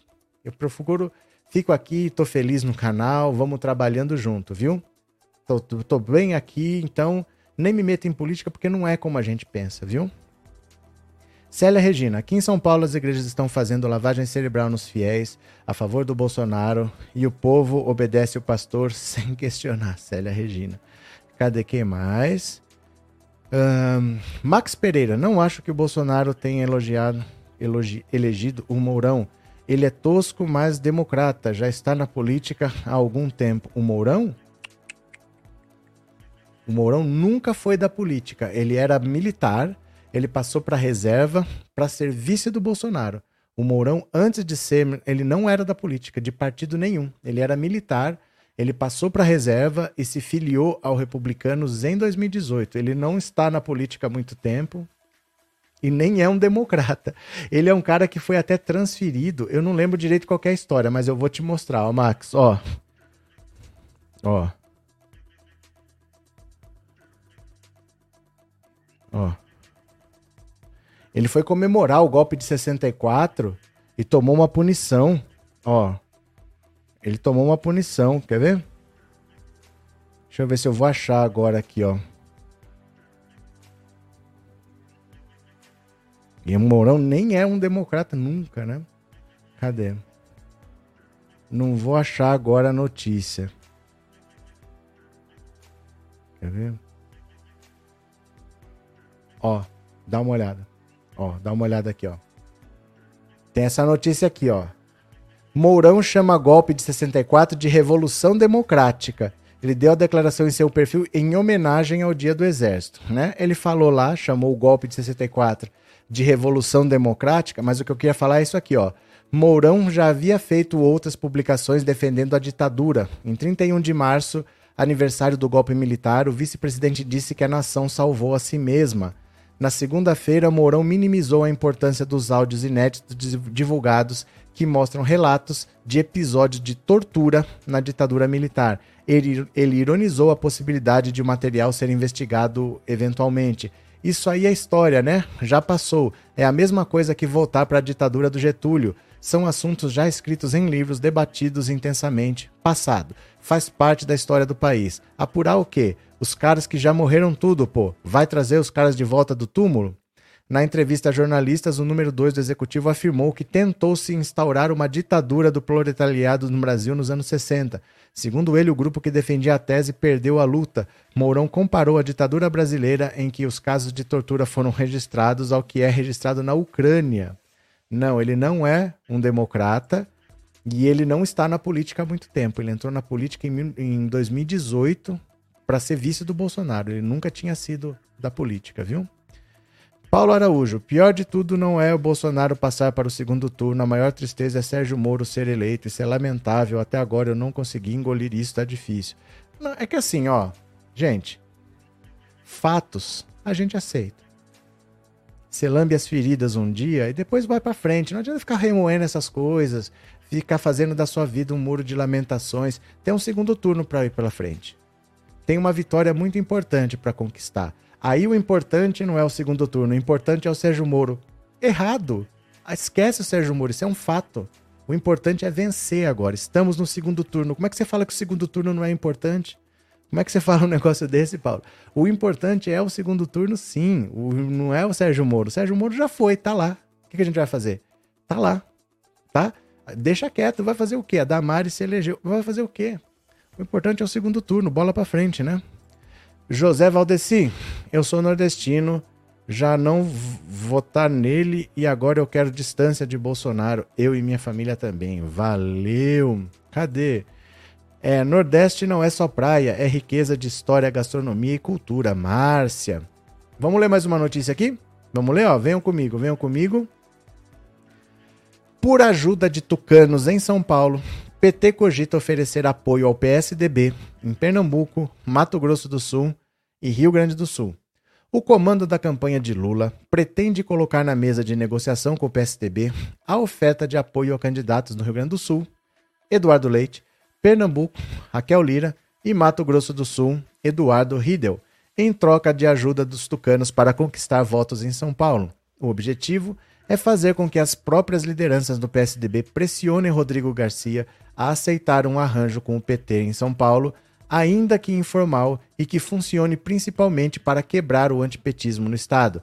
Aliados de Fernando Haddad dizem esperar o apoio principalmente na negociação com prefeitos que estiveram com Tucano no primeiro turno e agora podem trabalhar por Tarcísio de Freitas. Márcio França foi destacado para abrir as conversas com Garcia. Eles trocaram mensagens nesta segunda. O Tucano pediu tempo, mas não fechou a porta para negociação o vice de Lula, Geraldo Alckmin, também terá papel em um eventual acordo. Em Pernambuco, a aliança com o PSDB de Raquel Lira seria até desejável para os petistas que não aceitariam trabalhar por Marília Reis. Ao deixar o partido, no ano passado, ela rompeu com colegas da sigla, como Tereza Leitão e Humberto Costa. Em reunião nesta segunda para avaliar o resultado da eleição e traçar a rota para o segundo turno, líderes do PT deixaram celulares fora da sala. Tcharam, tcharam, tcharam. Então, olha só. É... Agora o importante é você reunir os apoios que você puder. O Rodrigo Garcia ele tem um problema, porque ele nem é do PSDB. Ele chegou agora. Ele foi trazido pelo Dória, ele era do DEM. O Dória tirou ele do DEM para falar: você vai ser meu vice, depois eu vou concorrer à presidência e você vai concorrer ao governo do estado. Nem o Dória concorreu à presidência e nem ele conseguiu nem ir para o segundo turno. Ele, governador do estado por seis meses, por três meses, né? De abril até agora, ele não conseguiu é, nem ir para o segundo turno. Mas ele não é muito. Nem o pessoal do PSDB gosta muito dele. Ele é, não é um cara histórico do PSDB. Mas se pelo menos ele não atrapalhar, porque ele pode se aliar ao bolsonarismo, né? Porque ele é um cara que veio do DEM. Ele é um cara do PSDB que veio do DEM, ele pode se aliar ao bolsonarismo. Então, se pelo menos ele não atrapalhar, já é uma ajuda. E ajudar o, o, o como é que chama? O Eduardo Leite no Rio Grande do Sul, é que o Rio Grande do Sul é aquilo, ou é Eduardo Leite ou é Onyx Lorenzoni. A, a decisão lá é essa, né? Não tem muito o que fazer. É, Fernanda, Gente, Lula ganhou no primeiro turno e vai ganhar no segundo. Vamos fazer a nossa parte. Vamos votar tudo de novo. É o jeito, né? André, será que as pesquisas omitiram números de votos válidos de Bolsonaro de propósito para alavancar a campanha dele no segundo turno? E você acha que isso faz sentido, André? Você acha que isso faz sentido? Esconder votos para alavancar? Será que alguém gostaria de ter votos escondidos para servir como impulso? Eu não vejo que faz sentido isso. Normalmente, quando a gente fala que uma pesquisa está comprada, é porque está dando a mais. Ninguém esconde votos para ajudar ninguém. Pensa bem, você acha que alguém faz isso? Que alguém esconde votos para ajudar? Você acha mesmo, André? É... Ezequiel, se houver tentativa de golpe do Bozo, é possível que os estadunidenses interfiram no Brasil, mas nenhuma coisa nem outra, Ezequiel. Já, já não está claro para vocês que não vai ter golpe, não? Que não tem golpe, que não existe essa possibilidade? Não existe essa possibilidade. Não existe essa possibilidade. Não existe essa possibilidade. Viu? José Valdeci, povo nordestino, vamos dar a resposta. Esses que estão falando que o povo nordestino não presta só porque escolheu um lado, vamos dar a resposta agora na urna. É o nosso papel da grande massa nordestina. A massa nordestina, Valdeci, nem se preocupe. Eles são muito fiéis, eles estão do lado certo, não é agora. Eles estão há muito tempo do lado certo. Já foram xingados em 2014, continuam aí. Eles vão. O nordestino vai fazer a parte dele. Pode ficar tranquilíssimo. O Nordeste não é a preocupação. Eles, eles vão fazer tudo de novo e vão fazer melhor. Pode ficar bem tranquilo, viu? Cadê? Paulo Santos. É, Valéria vai ficar querendo, pois já está de aviso prévio. O que, que aconteceu? Que, que a Valéria falou aqui? Deixa eu ver se eu acho. Que deve ser alguma coisa de golpe. Aqui. Guedes quer vender as praias. Que horror. Guedes fora chega de destruir o nosso Brasil. Nem pode. Nem pode, né? É, Alexandre, bom dia. É Lula e Haddad. Pronto, valeu. Cadê? Temos que agradecer ao povo nordestino e parabéns, João Paulo. Márcia, quem fez um 2 de julho não foge à luta. É, tem um monte de coisa, né, gente? Porque assim, é, é difícil você achar que o Nordeste vai fazer diferente e vai abandonar a única pessoa que fez alguma coisa pelo Nordeste, porque o abandono é histórico. Eu, desde criança, eu canso de ver matéria na televisão da seca no Nordeste, das pessoas em dificuldade no interior, aqueles animais morrendo lá. E era só matéria de televisão. Ninguém fazia nada e ficava por isso mesmo. Isso é histórico. O abandono, o descaso é histórico. O único que fez alguma coisa é o Lula. O pessoal não vai abandonar o Lula. O Lula fez alguma coisa pelas pessoas, que independente de ser nordestina ou não, mas é brasileiro. Não está errado, tem que fazer mesmo. Tem que fazer pelas pessoas. É importante construir uma ponte, é importante construir uma estrada, mas tem que fazer pelas pessoas e nunca se fez. Esse país não fazia pelas pessoas, o Lula fez. As pessoas não vão abandonar o Lula assim, né? Não vão abandonar. Sandra, as pesquisas não erraram, houve migração de ciristas e indecisos, porque a votação do Lula eles acertaram. É, mais foi cirista mesmo, viu? É mais foi cirista mesmo, porque não parece, mas três ou quatro pontos fizeram muita diferença. Porque foram cinco. Se tivesse quatro a menos, nove, dez, era por aí, né? Faz muita diferença psicológica. O Bolsonaro perdeu do mesmo jeito, mas perdeu de cinco pontos. Podia ter perdido de 9, de 10, né? E aí nem adiantava ir pro segundo turno, aí não tinha mais o que fazer em 20 dias, mas perdeu de 5. Então isso aí é o voto útil, dada a postura do Ciro Gomes. O Ciro Gomes é o responsável por dar sobrevida ao Bolsonaro e nós cansamos de falar. Desiste, Ciro. Desiste. Você só vai levar o Bolsonaro pro segundo turno. Pra que isso, Ciro? O que, que você quer fazer com esse país? Não adiantou falar, o Ciro está arrogante o cirista arrogante, né? Não, mas eu não quero saber porque eu não voto em bandido, eu sou eu voto num projeto. Tá aí. O projeto dele teve 3%. O Ciro tomou a maior surra no Ceará, porque ele, o, o candidato do PT foi eleito no primeiro turno. Primeiro turno, não é que venceu. Venceu no primeiro turno? Cadê? Dida, bozoloides sosseguem, pois o Nordeste é capaz e tem perfeita sanidade. Pronto, Carlos. Tem eleitores que os institutos de pesquisa não conseguem alcançar, e é justamente eleitores das classes altas que moram em condomínios de alto padrão. Não, mas não é assim, Carlos. Não é porta em porta, não é igual ao IBGE. Não é assim que funciona. É, eles têm as maneiras de captar, não é com pesquisa de porta em porta. Porque, independente do método, eles têm que ter aquele eleitor. Deixa eu explicar como que funciona. As pessoas às vezes acham que é assim. A gente tem noção de como é o IBGE, né? Um dia batem na porta da gente, a gente vai lá, é o recenseador do IBGE.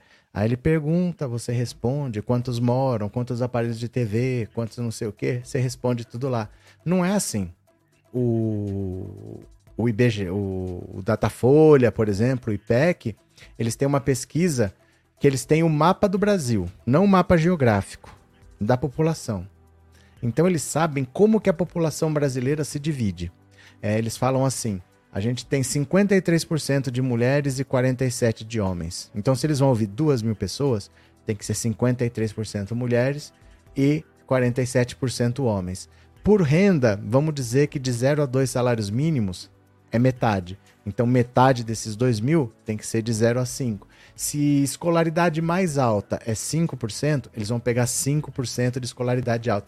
Então, obrigatoriamente tem obrigatoriamente tem. Aquela pessoa de renda mais alta, de escolaridade mais alta, não importa se é difícil falar com ela, ela tem que entrar na pesquisa de qualquer jeito. Se não conseguir com esse, vai conseguir tentar com aquele, vai com aquele, vai com aquele, até entrar. Tem que entrar. Não existe assim, olha, eu não consegui e tá distorcido. Não pode ser assim. Você tem que fazer um mini Brasil da sua amostra. Tem que ser dividido exatamente como a população brasileira. Então não existe isso, ah, eles não conseguem falar com aquela pessoa. Tem que falar. O, a, a, o trabalho do Instituto de Pesquisa é esse. Ele tem que falar. Ele tem que fazer exatamente o, o, o que é o Brasil para poder falar que é uma pesquisa. Né? É, Matheus, creio que a grande diferencial foi o eleitor petista que, por diversos motivos, não pôde comparecer para votar. Mas, não, mas o Lula teve a votação que era para ter. O Lula não perdeu voto. O Lula teve a maior votação da história. O Bolsonaro é que cresceu. O Lula não perdeu voto. O Lula teve 48,5%. Não é pouca coisa. O Lula teve mais votos no primeiro turno do que o Bolsonaro teve em 2018 no segundo. E o Bolsonaro enfrentou o Haddad, não enfrentou o Lula. E nem assim ele teve tantos votos quanto o Lula teve. O Lula teve mais votos no primeiro turno do que o Bolsonaro teve no segundo. Não faltou voto pro PT. Teve votos a mais pro Bolsonaro, mas o Lula teve o que era possível ter. Não era possível ter mais, assim, muito difícil passado que tinha, a não ser que tivesse voto útil do Ciro pro Lula, mas teve voto útil do Ciro pro Bolsonaro, dada a postura do Ciro, né? Cadê? Tem alguma possibilidade do Moro ser processado por ele ter sido parcial no julgamento do Lula, mesmo agora que ele foi eleito? Nem agora e nem antes, Ezequiel. Nem agora e nem antes. O juiz ele não sofre consequências pelo que ele faz como juiz. Me mostra uma cadeia onde tem um juiz preso. Ele não paga pelo que ele fez. O juiz, o máximo que acontece com ele é ser aposentado. Ele vai ganhar sem trabalhar. Ele não faz nada. Você lembra daquele desembargador de Santos? No meio da pandemia. Ele estava na praia, não queria usar máscara. O guarda foi falar para ele usar a máscara, ele rasgou a multa, jogou, chamou o cara de analfabeto. Ele tem 15 procedimentos disciplinares. O máximo que ele ganha é ficar uma semana em casa, ficar 15 dias em casa, é uma suspensão. Continua recebendo. O juiz não é punido pelo que ele faz. Não é. Quem pune ele é um outro juiz. Ele não é punido. É por isso que eu falo, vocês não têm noção do tamanho da vitória que é o Lula provar que o Sérgio Moro foi inocente. O juiz não paga por nada. Acho que as pessoas acham que ah, o Lula provou. Gente, ninguém consegue provar que o juiz está errado. Porque é outro juiz que tem que dizer isso. Eles nunca dizem. Nunca dizem. Não tem chance nenhuma do Sérgio Moro pagar pelo que ele fez como juiz. O que ele pode pagar é o que ele fez fora da função de juiz. Então, por exemplo, se ele teve negócios com uma empresa de consultoria nos Estados Unidos, isso aí pode dar problema para ele. Se ele, por exemplo, se ele recebeu propina do não sei das quantas, isso não é a função de juiz. Agora, por exemplo, Ezequiel, se você é inocente e eu te mando para cadeia, não acontece nada comigo. Pode ter um outro juiz que anule a minha sentença, ele liberta você, mas não acontece nada comigo. Na função de juiz, não acontece nada. Se ele mandou prender o Lula e depois estava errado, mandou soltar. É assim sempre com o juiz. Nem espere isso. Espere fora. Espere fora consequências, né? Se ele tiver contrato, dinheiro, se achar uma conta dele, mas exercendo a função assim de juiz, não espere nada não, porque o juiz não paga pelo que faz, né? É, Angela, com tanto maluco da extrema-direita eleito no Congresso, o Centrão está desesperado para apoiar Lula. É que assim, é... nós vamos ter que acostumar com isso. Não existe mais direita no Brasil. Sempre que você falar que vai votar na direita, você está votando no fascismo. E ponto final. A pessoa que fala hoje que é de direita no Brasil, ela é fascista. Não tem o que tirar nem pôr essa eleição matou a direita. O PSDB é hoje um partido menor do que o PSOL. O PSOL tem 14, o PSDB tem 13 deputados, virou um partido irrelevante.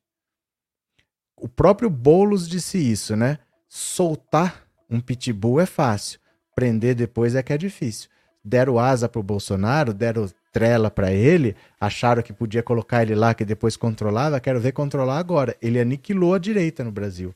Não existe mais direita no Brasil, só existe fascismo. A verdade é essa, né? Ah, eu sou da direita. Não, você apoia o fascismo, porque não existe mais direita no Brasil, né? Cadê?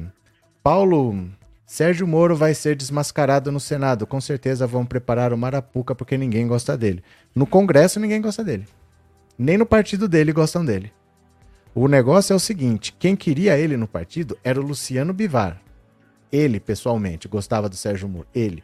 Mas na política, ninguém gosta dele. Ele vai ter o gabinete mais vigiado desse planeta. Vai ser todo mundo olhando a, o, o, portal da transparência. Eles vão ver o que, que, que gastou. Gastou com o quê? Ah, material de escritório, comprou de qual empresa? Ah, daquela empresa? Vamos ver se essa empresa não foi investigada na Operação Lava Jato. Vamos ver se o Sérgio Moro já não deu uma decisão. Vão virar ele pelo avesso até não poder mais. Ninguém vai entrar no gabinete dele, vai achar que ele está sendo gravado. Vai ser um inferno a vida dele no, no Senado, vocês vão ver. José Roberto, obrigado, meu povo nordestino, por não votar nesse Deus, Pátria e Família. Pronto. Algumas palavras eu preciso evitar, né? Fazer o quê? Josué, bom dia. Eu ficaria muito grato se o senhor fizesse uma hashtag para o TSE botar mais urnas em cada sessão nas próximas eleições. Agradeço antecipadamente. Mas não adianta, Josué. É assim do jeito que é mesmo. Entendeu? Cada sessão tem uma urna e eles têm uma limitação do, dos colégios para usar. Né? Então, por exemplo, eu não posso pôr duas urnas na mesma sala. Não tem como. Só que o colégio tem um número de salas. E normalmente eles já usam o que tem. É, se você tivesse que colocar mais urnas, você ia precisar de mais salas, mas não tem. Então tem que ter mais colégio. Normalmente eles já usam todos os colégios. É isso aí mesmo. A não ser que você faça em, em, em empresa, em algum lugar. Mas para usar colégios assim, normalmente eles já usam o que dá para usar. O que ficou lento dessa vez é porque eles testaram a biometria e não foi muito bom. Eu, por exemplo, eu tive que testar quatro dedos e só no quarto aceitou. Testei esse, testei esse, testei esse, esse aqui que aceitou. Então isso que estava demorando, porque não era só chegar e lia, falhava. Mas é a primeira vez. É a primeira vez, né? Era para ter sido a primeira vez em 2020, mas foi a pandemia, então não ia ficar todo mundo pondo o dedo lá para não pegar Covid. Mas vamos ver na próxima o que vai acontecer. Agora não adianta não, a, a estrutura é, é essa mesmo, porque é só se eu construir um outro colégio com mais sala para colocar mais sessões eleitorais. Não tem muito o que fazer, não. Tem é que funcionar melhor. A biometria não funcionou direito dessa vez, né? Da próxima vai funcionar, fica tranquilo. É... Cadê? Não dá para nossas crianças e adolescentes ficarem sem educação precária. Votem no Lula, sejam éticos, Claudete. Regina, obrigado pelo super sticker e obrigado por ser membro, viu? Muito obrigado, valeu, muito obrigado mesmo. É, Senhor Morgan, eu confesso que estou bem nervoso, pois estou vendo muitas pessoas que votaram nulo votar no Bolsonaro se ele crescer e ganhar. Se ele crescer e ganhar, ele toma posse e governa quatro anos. O que, que vai fazer? Ué, sua pergunta não deixa alternativa. Você está perguntando o que acontece se ele crescer e ganhar. Ele toma posse e governa. Agora, onde que você está vendo isso? Muitas pessoas que votaram nulo. Como que você pode ver uma pessoa que votou nulo anteontem votar no Bolsonaro? Me explica como que você fez isso. Estou vendo muitas pessoas que votaram nulo votar no Bolsonaro. Onde é que você viu uma pessoa que ontem ontem apertou nulo e que hoje está falando? Onde é que você achou isso? Bom, vou esperar você explicar como é que você tem esse dado, tá bom? Faz nem sentido. Cadê? Claudete, biometria não demorou, não. Foi igual no banco quando tira dinheiro. É no meu caso específico, demorou. Porque normalmente você põe assim, ó, pip, e reconhece. Eu tive que testar um, testar dois, testar três e testar quatro. Com a mulher da minha frente foi a mesma coisa. Testou um, testou dois, testou três e testou quatro. E era só por isso que tinha fila, porque de resto eu cheguei, ela pegou meu número, achou, eu assinei e fiquei esperando a hora de votar. Só que a pessoa que estava na minha frente, um, dois, três, o quarto dedo. E toda vez que coloca, aí tem que limpar, tem que teclar, não sei o quê, põe o dedo. Não deu? Tá, tá, tá, tá, tá. Ai, tá, tá, tá, tá, tá. Aí depois que ela conseguiu reconhecer o dedo, foi, votou, aí foi o meu. Um dedo, outro dedo, outro dedo, outro dedo. Fora isso, não teve demora. Fora isso, não teve demora nenhuma, né? É, Cassiano, transparente, transparente que não votou no primeiro turno, vai votar agora em Lula. Transparente? Transparente? Como assim? É, Dionisa, se ele crescer e ganhar, o Brasil se ferra de vez e pronto. Não, é, é, que a pergunta não deixa alternativa, né?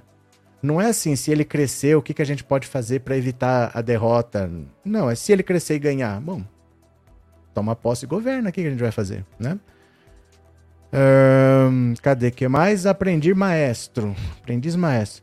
Trabalho nas eleições, minha sessão nunca tem filas e dessa vez foi gigante a leitora teve falha de quase 100%. É, mas é a primeira vez. Vamos ver na próxima, daqui dois, da próxima não agora porque vai ser o mesmo equipamento, né? Não vai mudar nada em um mês. Mas para 2024, vamos ver o que acontece. Provavelmente já vai estar tá resolvido, né? Cadê? Samuel a nossa educação está um atraso. Imagina o Bozo de novo, aí não dá, pode fechar o Ministério da Educação. É. Isso a gente já sabe, né? O projeto dele é esse mesmo, né? Cadê? Real? Olha, eu pegar aqui mais uma para você. Uh, cadê aqui? Ah, olha que interessante. A concessão da Globo acaba amanhã. Será que o Bolsonaro vai renovar a concessão da Globo? Tcharam!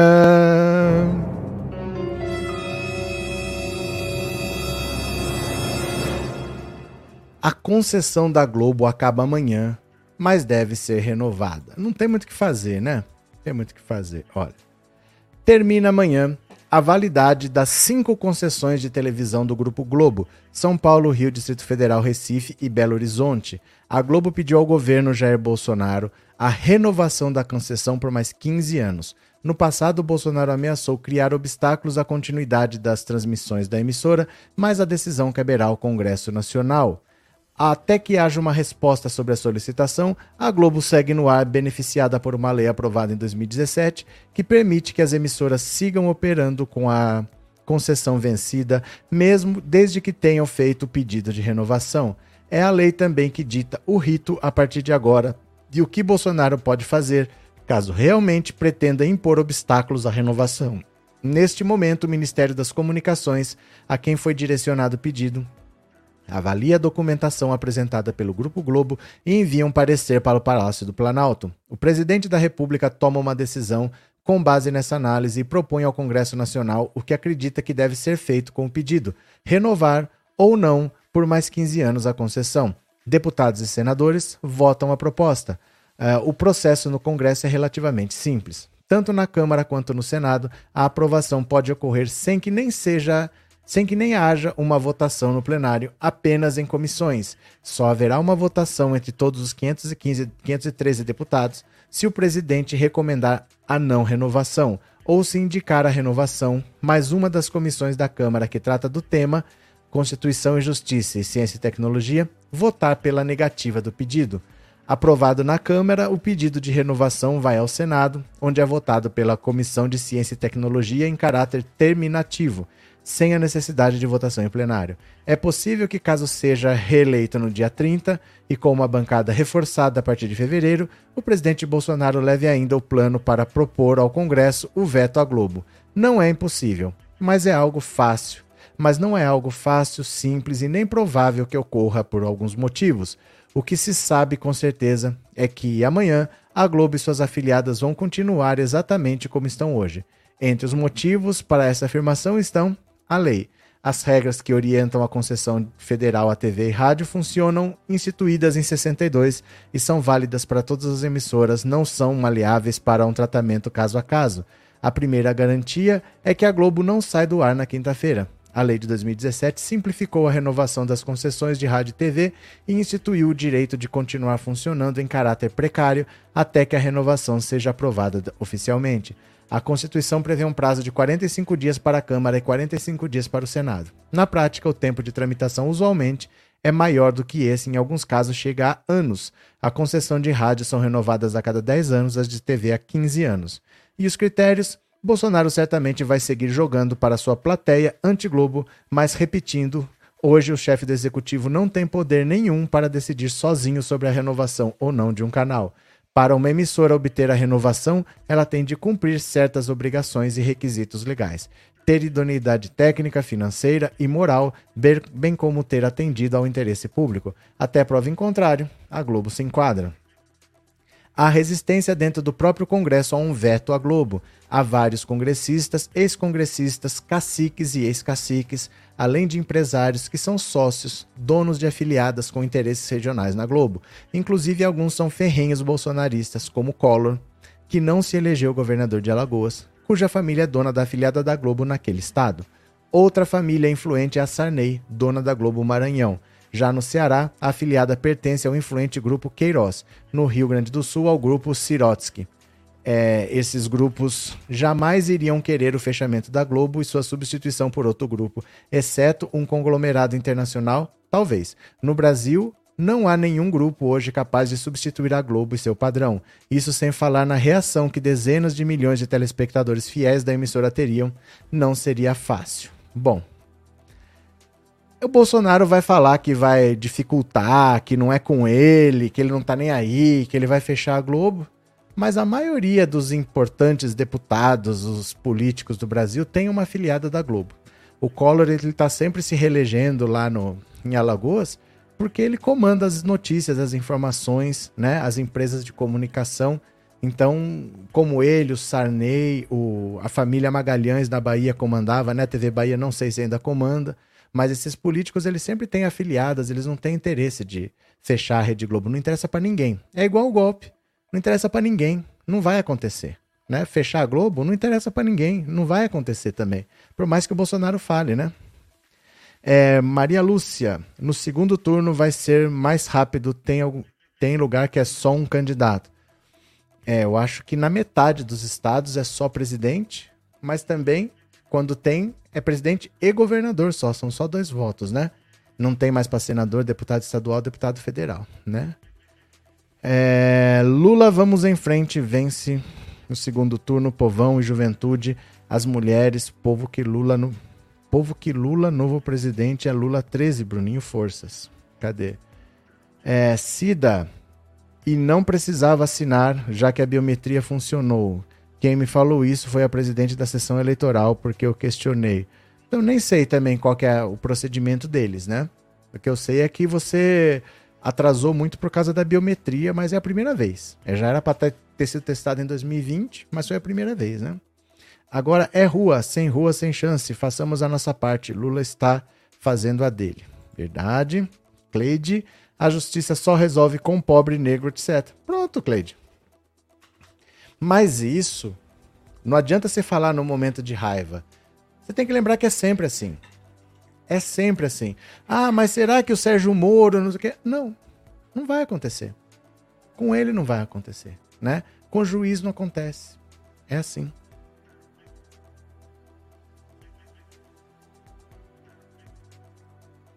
Um juiz não paga pelo que ele faz, né? Será que a Tebet vai apoiar o Lula? Ela precisa apoiar o Lula. Não é uma questão de que ela quer, é uma questão de que ela precisa. Primeiro que ela não é ninguém. Ela é uma desconhecida do MDB que teve uma chance, aí ela se tornou conhecida, mas ela não é ninguém, não é ela que decide o que o MDB vai fazer. O MDB vai apoiar, porque o MDB já estava negociando para apoiar já no primeiro turno. O MDB ficou na dúvida se ia ter candidato próprio ou se ia apoiar o Lula já no primeiro turno. Nunca se falou em apoiar Bolsonaro no MDB. O MDB ia apoiar o Lula no primeiro turno ou ter candidatura própria. No segundo era certeza. Não se sabia se ia ter o segundo turno, né? Mas o apoio era certeza. Então que vai, vai. Agora, para ela, ó, ela tá com 4%.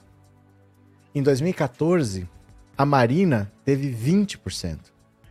Só que ela perdeu e não teve cargo. Ela não teve mandato por quatro anos. Que, que aconteceu? Em 2018 ela teve um. Ela encolheu, ela desapareceu. Por quatro anos ela deixou de ser notícia, ela saiu de evidência, ela saiu do foco. Ela caiu de 20 para 1. A Simone Tebet sabe que ela teve 4%, que é pouco, não é uma votação grande, mas o mandato dela de senadora acaba. Tá acabando agora no final do ano. Então ela precisa ter alguma coisa para estar tá em evidência. Aí para ela o que interessa é o MDB vai negociar apoio, com certeza o MDB vai ganhar algum ministério e pode ser ela indicada. Ela precisa ficar em evidência para durante esses quatro anos para ser um nome para alguma coisa em 2026. Ela não pode simplesmente ficar quatro anos fora e achar que volta e tudo bem.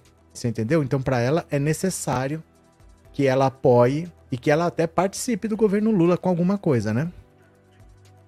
É, bom dia, Luiz Fernando. Em Goiás já é segunda eleição com biometria. Uai. Uai. Iraci, os bolsonaristas estão aqui com um carro de som com a música Capitão do Povo. A impressão que dá é Fala Capitão do Povo. Cadê? É... Andréia, Monteiro vai sim. Aparentemente é a Soraya que não vai apoiar ninguém mas vamos ver se o partido dela apoia. Então, é que tanto a Simone quanto a Soraya, elas são pequenas. Elas só são candidatas por serem mulheres. Porque o partido precisava gastar o dinheiro da cota feminina. Então botaram lá uma candidata mulher, entendeu? Senão, elas nem seriam candidatas, seriam outras pessoas. O MDB não teria candidato nenhum, só pôs ela para gastar a cota feminina. E o União Brasil também. Ia ficar sem candidato nenhum. Botou ela para gastar a cota feminina. Ela não decide nada, a Soraya Tronic. Ela não decide nada. Ela vai fazer o que o partido mandar e ponto final. O partido vai apoiar. Provavelmente o partido vai apoiar o, o Lula sim. Vamos ver. Sandra, Simone Tebet criticou o vídeo do Imbrochável, disse que era um presidente que se preocupava com a masculinidade enquanto o povo passava fome. É que assim, ela não tem opção. Ela não tem opção. Se ela não fizer, se ela não apoiar o governo Lula e ela não tiver um cargo qualquer, ela desaparece quatro anos, porque o mandato dela acaba. A Soraya Tronic não.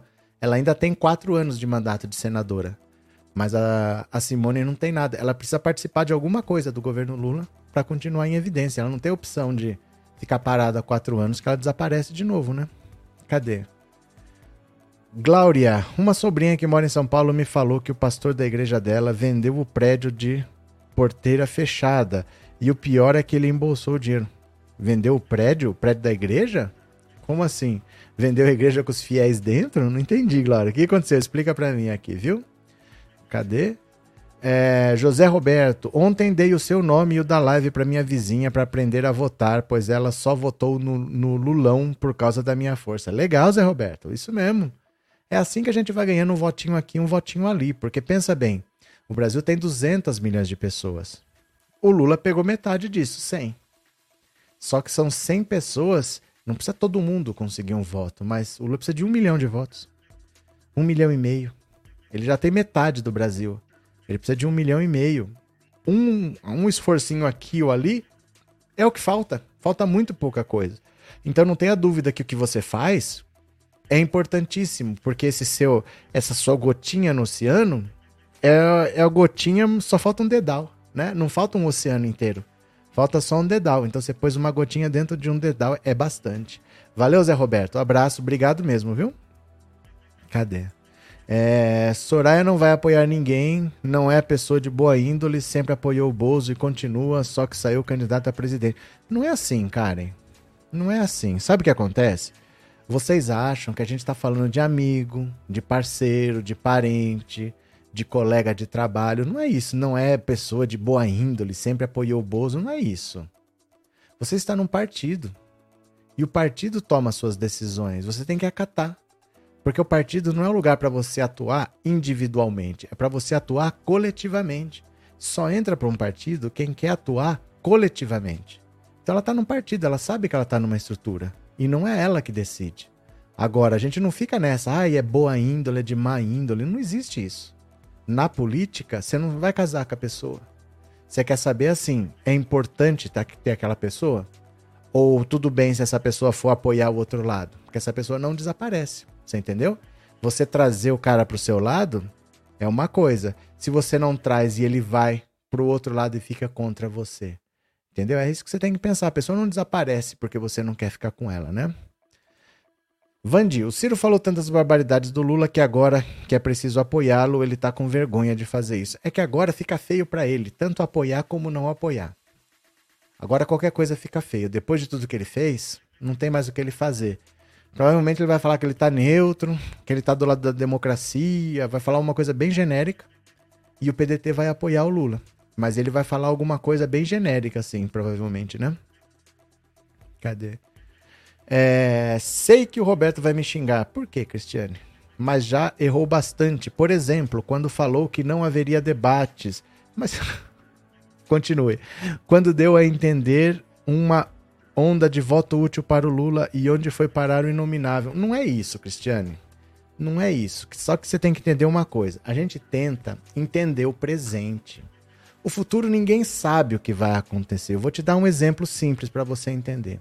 Se você me falar assim, ó, eu tô indo aqui para uma cidade que fica a mil quilômetros daqui e eu tô a 100 por hora.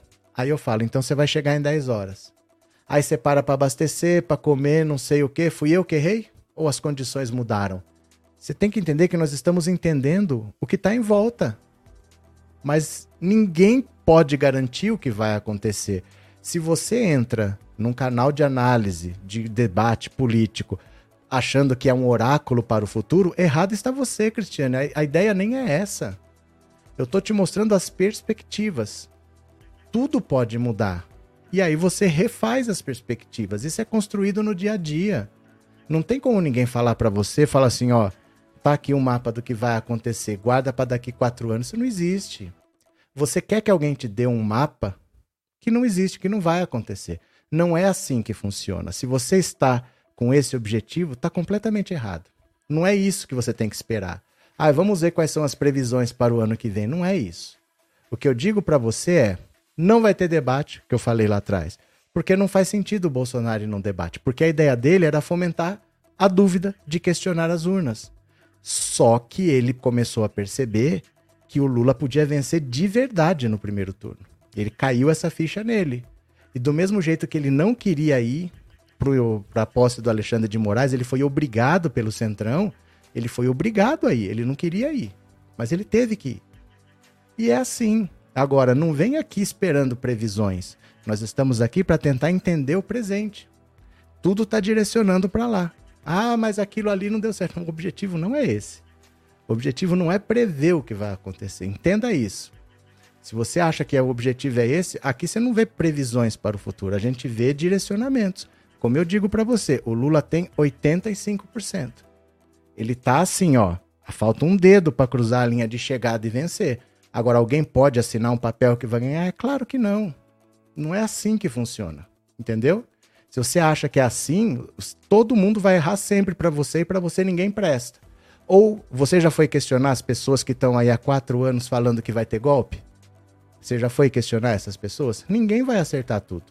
Porque o objetivo não é esse. O objetivo das pesquisas é acertar? Não, é ler o presente. Ninguém sabe o que vai acontecer no dia da eleição. É medir o presente. Às vezes as pessoas não entendem o que, que, que a gente tenta fazer. Você entendeu? Não, não adianta você vir aqui ficar anotando para ver se acontece. O objetivo não é prever o futuro. O objetivo é entender o presente. E algumas coisas você consegue ver. Pela lógica, vai para lá, mas. Você entende? Não é assim. Não é assim, viu? Não é, não é, não é esse o objetivo de, de entender política. Se você achar que política é assim, não é a política que está errada, viu? Não é, não é assim que funciona. Robson, bom dia. Você acha que pode ter uma reviravolta? Ai meu Deus? Não é questão de que pode ter uma reviravolta, é o que provocaria uma reviravolta, porque tudo que o Bolsonaro pode fazer, ele já fez.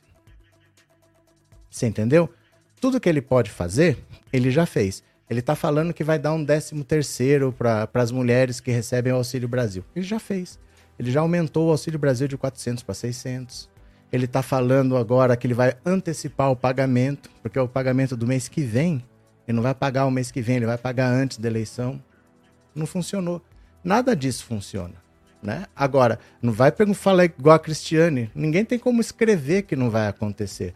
Gente, essas perguntas sobre o futuro ninguém pode responder. A gente pode dizer o que é provável que aconteça, mas ninguém tem, sabe o que vai acontecer. Não é assim que funciona, né? Não é assim. Ninguém tem resposta para isso. Mas tá muito, ó, é... Quer ver? Nós lemos aqui, ó, vou te mostrar. Veja só aqui, ó. Lula segue com 70% de chance de vencer, diz o CEO do instituto que menos errou. É isso. O Lula tem muito mais chance de vencer. Mas o Bolsonaro tem 30. Deve vencer? Não. Mas a certeza que você quer, ninguém vai te dar. Vocês não podem vir aqui querendo uma certeza que acalme o seu coração. Não é essa a ideia. Muita gente reclama, ah, não deveria apostar isso. Mas, gente, a gente não está aqui para postar só mensagem boas para acalmar o seu coração. A gente está aqui para entender a verdade. E a verdade, às vezes, é dura. O que a gente vai fazer? Né? É isso. Viu, Robson? Ninguém te dá essa garantia que vocês querem. O que provocaria uma reviravolta mesmo seria a galera que não votou ir votar, aí dependendo da M ou M muito grande. Não, mas a gente não sabe. Abstenção toda eleição tem. Não existe eleição sem abstenção. Toda eleição tem abstenção. Isso é inevitável, você entendeu? É gente que anula o voto, toda eleição tem, é inevitável. Teve até pouco esse ano. abstenção teve bastante, mas, por exemplo, o voto nulo teve muito pouco. Normalmente tem mais, isso aí sempre tem né? Isso aí sempre tem. Hum, cadê? Fiquei muito feliz porque consegui reverter o voto de uma família inteira. Opa, valeu, Ivanete, valeu. Sanderleia, bom dia, cheguei agora. O professor já viu um vídeo do Bolsonaro falando em um lugar maçom? Sanderleia, o que, vocês acham que é a maçonaria? Explica para mim. O que vocês acham que é a maçonaria? Eu acho que vocês não sabem o que é a maçonaria para achar que isso é alguma coisa. Maçonaria não é nada. É um grupo de gente lá. É um grupo de gente. É só uma sociedade de gente lá. É uma de um monte de gente. Ai, não, é um grupo satanista. Não é, gente. Não vai nessas histórias. Onde tem gente, o político vai. É assim mesmo. A Carla Zambelli casou numa loja maçônica com o, o padrinho foi o Sérgio Moro. Essas coisas não são segredo. Ó, deixa eu mostrar aqui para vocês, ó.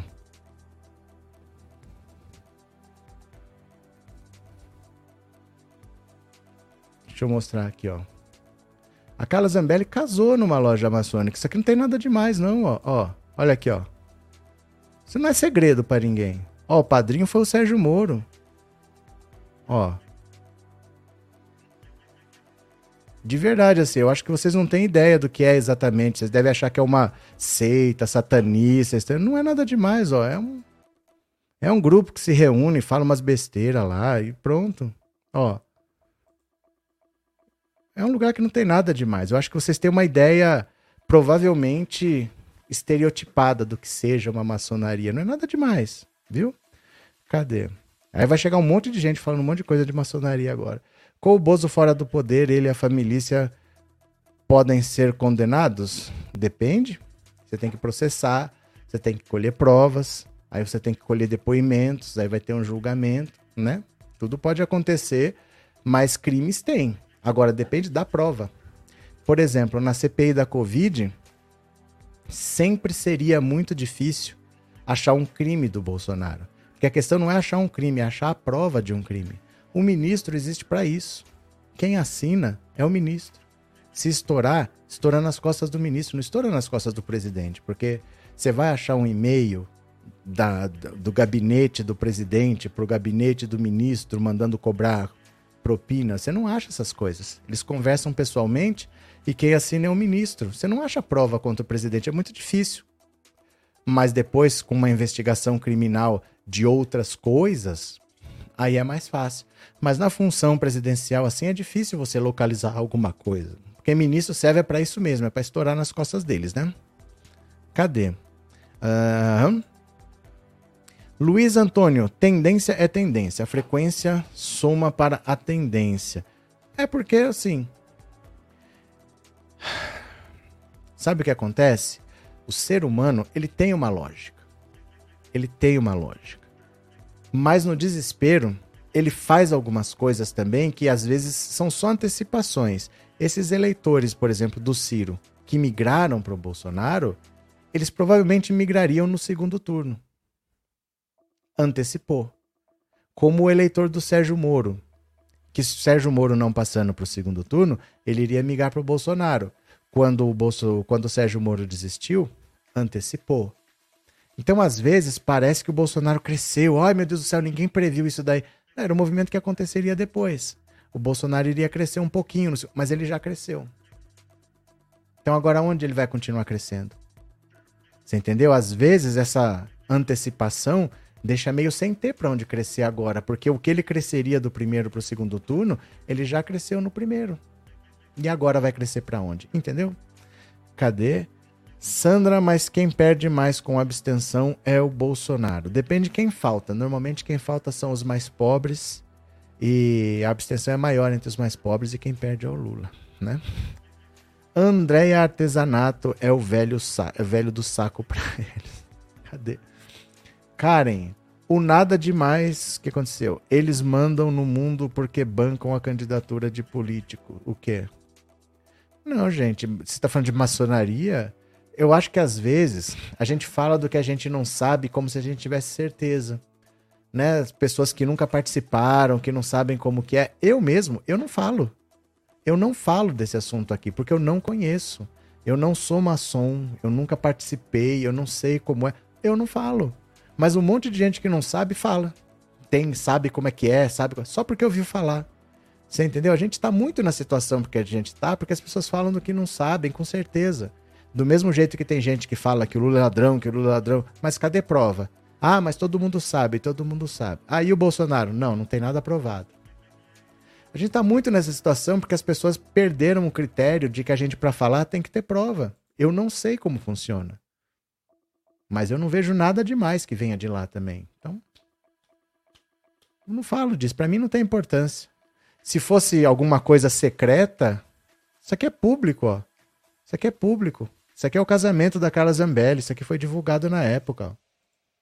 Ó, ó isso aqui agora é numa igreja católica, né? Ó, isso aí é público, gente. Isso não é nada secreto nem nada assim, não, viu? Cadê que mais? Uh, Fora Bolsonaro, fora criminosos, disse o Rafael. O Nordeste de uma de uma aula como se deve deu uma aula de como se deve votar para todo o Brasil. Valeu. É, Inês, viajei 240 quilômetros para voltar e no segundo turno vou novamente. Isso mesmo, isso mesmo. É, Jefferson, tomara que o Bolsonaro não atingiu o seu tempo de tomara que o Bolsonaro já atingiu o seu tempo de o seu tempo de eleitor. Tomara que o Bolsonaro já atingiu o seu tempo de eleitor. Será que você quer dizer o limite de votos? O limite de votos que ele pode ter? O Bolsonaro está muito próximo do limite há muito tempo. Se ele cresceu, é por causa do voto útil do Ciro. Porque ele está muito próximo do limite dele há muito tempo, né? Ele não tem muito mais para onde crescer. A rejeição dele é muito alta. Tem muita gente que não vota nele de jeito nenhum. E ele já fez de tudo para baixar essa rejeição e não baixa. O Lula tem uma rejeição mais baixa e uma votação mais alta, né? Os colegas estão assistindo muito filme de terror com medo da maçonaria. Não, mas sabe o que, que é? É que assim. De verdade, assim, a gente às vezes fica se preocupando com umas coisas que não, não fazem a menor diferença, né? Cadê? Lula eleito com 65 milhões de votos válidos. Lucas Araújo. É, o pessoal desenterrou o vídeo da maçonaria porque eles tinham criado um vídeo associando Lula ao satanismo, algo assim. Os evangélicos que não gostaram de descobrir que o Bozo é maçom. Ah, então, mas isso daí, gente, a gente acha mesmo. Se vão circular isso daí e tal, mas eu digo para você, essas coisas não são secretas. Olha, você viu o vídeo do. Gente, não é secreto. Não é secreto, é só procurar. Isso daí sempre teve aí e não tem nada demais. Não é crime, não tem nada demais isso daí. Não é, não é um grande segredo. Me mandaram no Instagram. Você quer que eu te mande as fotos e os vídeos do Bolsonaro na, na maçonaria? O que tem ele ter ido na maçonaria assim? Não é, não é secreto, sabe? Não é uma coisa que se descobriu agora. Nunca foi segredo. Nunca foi, né? Cadê? Estão dizendo que tem vídeo do Bolsonaro aí, ó. Mas e daí, gente, que tem? E daí? E daí que tem? E daí? Deve ter vídeo do Lula na maçonaria também, é só procurar, não tem nada demais. Por que no Brasil tem segundo turno e nos outros países não tem? E nos outros onde? Muitos países tem. Não tem nos Estados Unidos, mas em muito país tem. Tem. Governador de MG Minas acaba de oficializar apoio ao Bozo. Apoio não é tão importante. O negócio é se ele vai trabalhar. Se ele vai trabalhar para eleger o Bolsonaro, né? Porque só falar que apoia não é muita coisa. Mas ele vai trabalhar? Ele vai desempenhar uma função? Ele vai estar tá pelo Estado, percorrendo o Estado, onde o Bolsonaro foi, ele vai junto, vai pedir votos. Precisa ver se ele vai trabalhar na campanha para pedir votos, né? Cadê? Bolsonaro disse que vai se valer do padre Kelmon. Pode ser. É, o alto escalão da milícia é maçonaria fake. Ah, vocês vão ficar nesses assuntos, gente, a gente não vai para lugar nenhum. Vocês é que sabem, se vocês querem falar disso daí, a gente pode falar, mas a gente não vai para lugar nenhum, porque não quer dizer nada, né? Andressa, o gado não está perdoando o Bozo na maçonaria, mas não quer dizer nada. Se eles ficarem revoltados, ótimo. Mas não é uma coisa assim, não é, ó, não é novidade, tá? Se eles não sabem, eu não duvido, porque eles não sabem nada do Bolsonaro.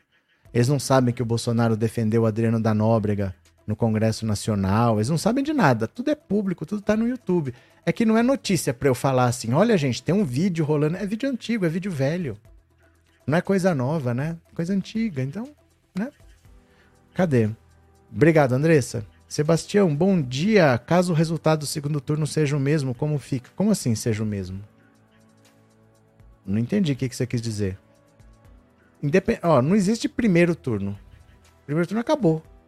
Os dois agora vão disputar uma eleição. Quem tiver mais votos ganha, acabou. Não sei se você entendeu o que eu estou dizendo. Não existe se for o mesmo, não existe comparação com o primeiro turno. O que existe é segundo turno. É uma eleição. Quem tiver mais votos leva, não importa. Se todo mundo anular, se todo mundo anular e tiver um voto válido pro Bolsonaro, ele ganha de 1 a 0, não importa. Não importa. Você entendeu? Não tem nada a ver o primeiro turno que aconteceu. O Bolsonaro poderia ter ido pro primeiro turno, vamos dizer, uma coisa mais próxima. Vamos dizer que o Lula não conseguiu. Vamos dizer que o Lula teve os mesmos 48,5. Mas o segundo foi o Bolsonaro com 10. Mas o Lula não conseguiu passar de 50%. Não importa se um chegou com 48,5 e outro chegou com 10. Quem tiver mais votos no segundo turno leva. Você entendeu? Quem tiver mais votos leva. Cadê? É, Bolsonaro que lute, painho tá chegando, disse a Márcia. Trindade é por falar coisas que não sabem, como a maçonaria, que fazem pessoas terem medo do comunismo. É porque assim, a gente fica alimentando às vezes umas coisas que não servem pra nada. Não serve pra... Ah, ele foi na maçonaria. Por mim. Se, por exemplo, se eu fosse candidato e alguém fala, vem pedir voto aqui. Se eu sou candidato, eu vou. Não dá para falar que não vai. Você vai. Não tem, não tem nada demais lá. Você vai, você fala o que você quer, pede seu voto e vai. Não quer dizer que você vai fazer acordo com ninguém em lugar nenhum. Você vai pedir voto e sai de lá. As pessoas têm mania de demonizar as coisas, as pessoas demonizam a esquerda. Né? Vocês já pararam para pensar que existe é, existe o sal, existe o açúcar, existe o dia, existe a noite, existe o inverno, existe o verão, existe em cima, existe embaixo, existe direita e existe esquerda. Por que, que as pessoas querem demonizar a esquerda? Falar que um cristão não pode ser de esquerda? Gente, existe direita, existe esquerda. Existe dentro, existe fora. É, é assim o mundo. Não existe um lado só. Como é que as pessoas caem numa conversa fiada dessa?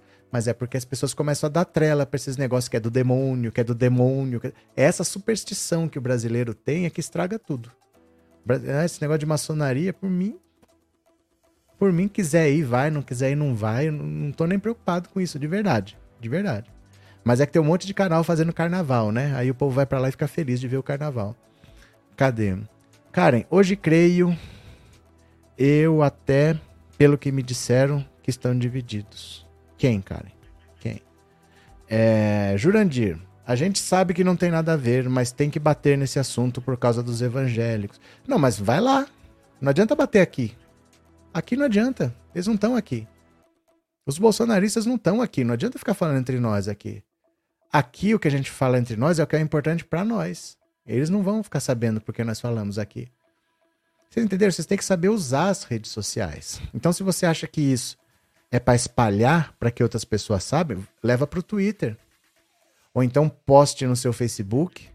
Ou então poste no Instagram né? Porque aí você pode ter amigos que estão vendo isso daí. Mas aqui, por exemplo, o perfil do pessoal não é esse perfil que você está procurando, porque o perfil de quem está aqui, mais ou menos eu sei, né? Não é, não faz efeito nenhum ficar falando aqui, ficar falando aqui.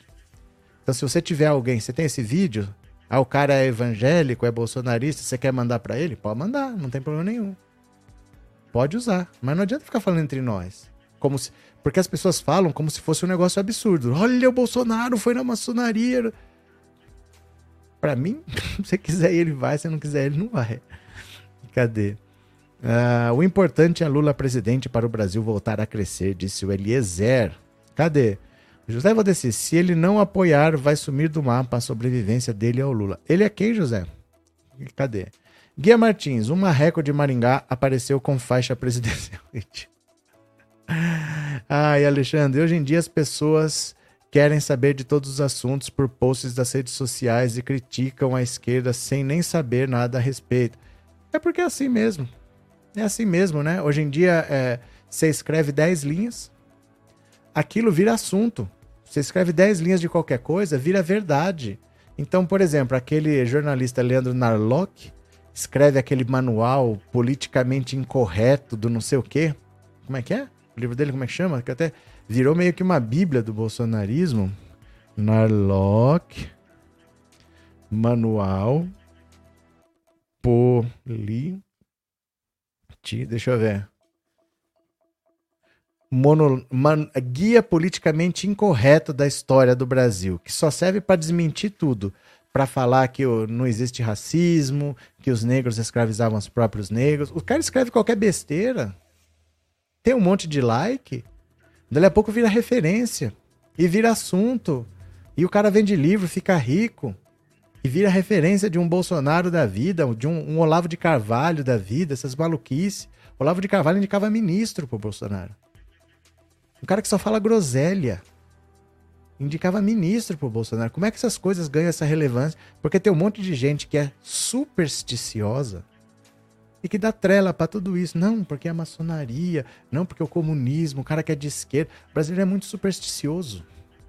Ele dá trela para um monte de coisa que não tem a menor importância. Inventa esses Olavos de Carvalho aí, né? Infelizmente, deixa pra lá. Cadê? Uh, Vânia, Fábio Leão, você acha certo o Bolsonaro usar o nome de Deus para encarar a população? Olha aí o assunto. Ó. É, Lilian, minha prima bolsonarista está implorando meu voto off nem depois que eu morrer, Lula 13. Ah, mas só faltava, né? É, ficaria surpreso se o Bolsonaro visitasse um hospital ou um orfanato. Pois é, né? Mas, se isso prejudicar ele, ótimo. É que não pode querer que eu trate isso como assunto, porque isso não é assunto para nós. Esse é assunto para as bestas guardadas lá do, do gado, né? Da gadaiada. Divulga para eles lá. Mas não tem que eu divulgar para vocês, porque isso não é um fato. Não é nada. Não é nada, na verdade, né? O problema é se o Bozo inventar uma nova facada, isso puxaria a voto dos indecisos? Essa, essas perguntas não têm sentido. As perguntas não têm sentido. É a mesma coisa você falar assim, mas e se no dia da votação chegar um extraterrestre, isso pode paralisar tudo? Mas, gente, não tem como prever esse tipo de coisa, né? É uma pergunta muito vaga, muito genérica. Não tem como alguém saber um negócio desse. Porque não é. Não tem uma fórmula para isso, né? Senão, por que, que o Lula não inventa uma facada, então? Não é assim, ah, será que isso funciona? Não, às vezes a pergunta é tão absurda assim, né? Se ele fizer um negócio assim, isso vai atrair. Não dá pra você fazer um raciocínio lógico em cima de uma hipótese absurda, né? Ah, mas e se no dia cair um meteoro? Será que isso não atrapalha? Tem coisa que não dá pra você raciocinar em cima dela, né? Tem, vamos ver se um dia acontecer, né? Pode cair um meteoro aqui hoje, não sei. Em cima da Teca. A Teca tá dormindo ali, cai um meteoro na cabeça dela. Pode acontecer. Aparecida, sou costureira e já fiz roupa para filha de uma doutora participar de um evento maçom, sou de Fernandópolis. Pronto, ela chegou voando numa vassoura. Falar sua opinião sobre Lula versus Bolsonaro. Mas o, o canal é sobre isso há anos, Marta. O que, que você quer saber? O canal é sobre isso há anos, né? É, tem muitas pessoas criando ranço dos evangélicos por causa do apoio ao Bolsonaro. É inevitável, Ezequiel. Tudo tem o lado positivo e o lado negativo, né? Todas as atitudes são assim. Um dia que você fala a sua opinião, vai ter gente que vai gostar, tem gente que não vai gostar. Se eles resolvem apoiar o bolsonarismo, ele vai pagar o preço por isso. Cada um sabe a dor e a delícia de ser o que é, né? Cadê? Que triste, meus parentes votaram no Bozo, vão votar de novo. Então, Solange. E você vai ter que conviver com eles. É assim.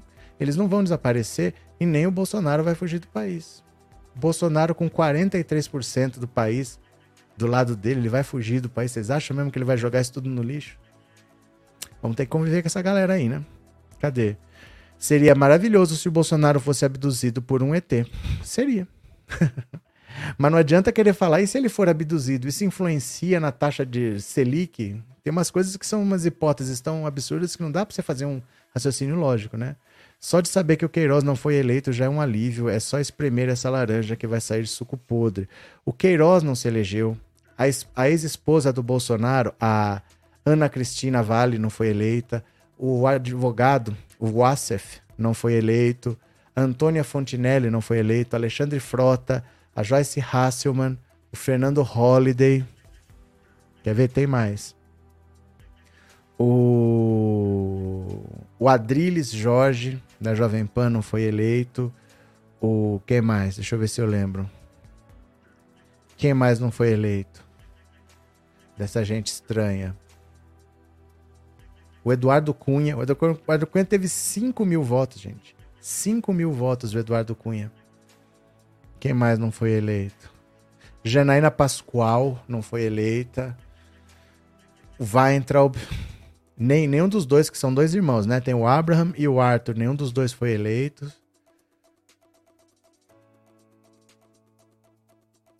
Não, não lembro de mais ninguém. Sérgio Camargo, isso. Sérgio Camargo não foi eleita. Anise Yamaguchi não foi eleita.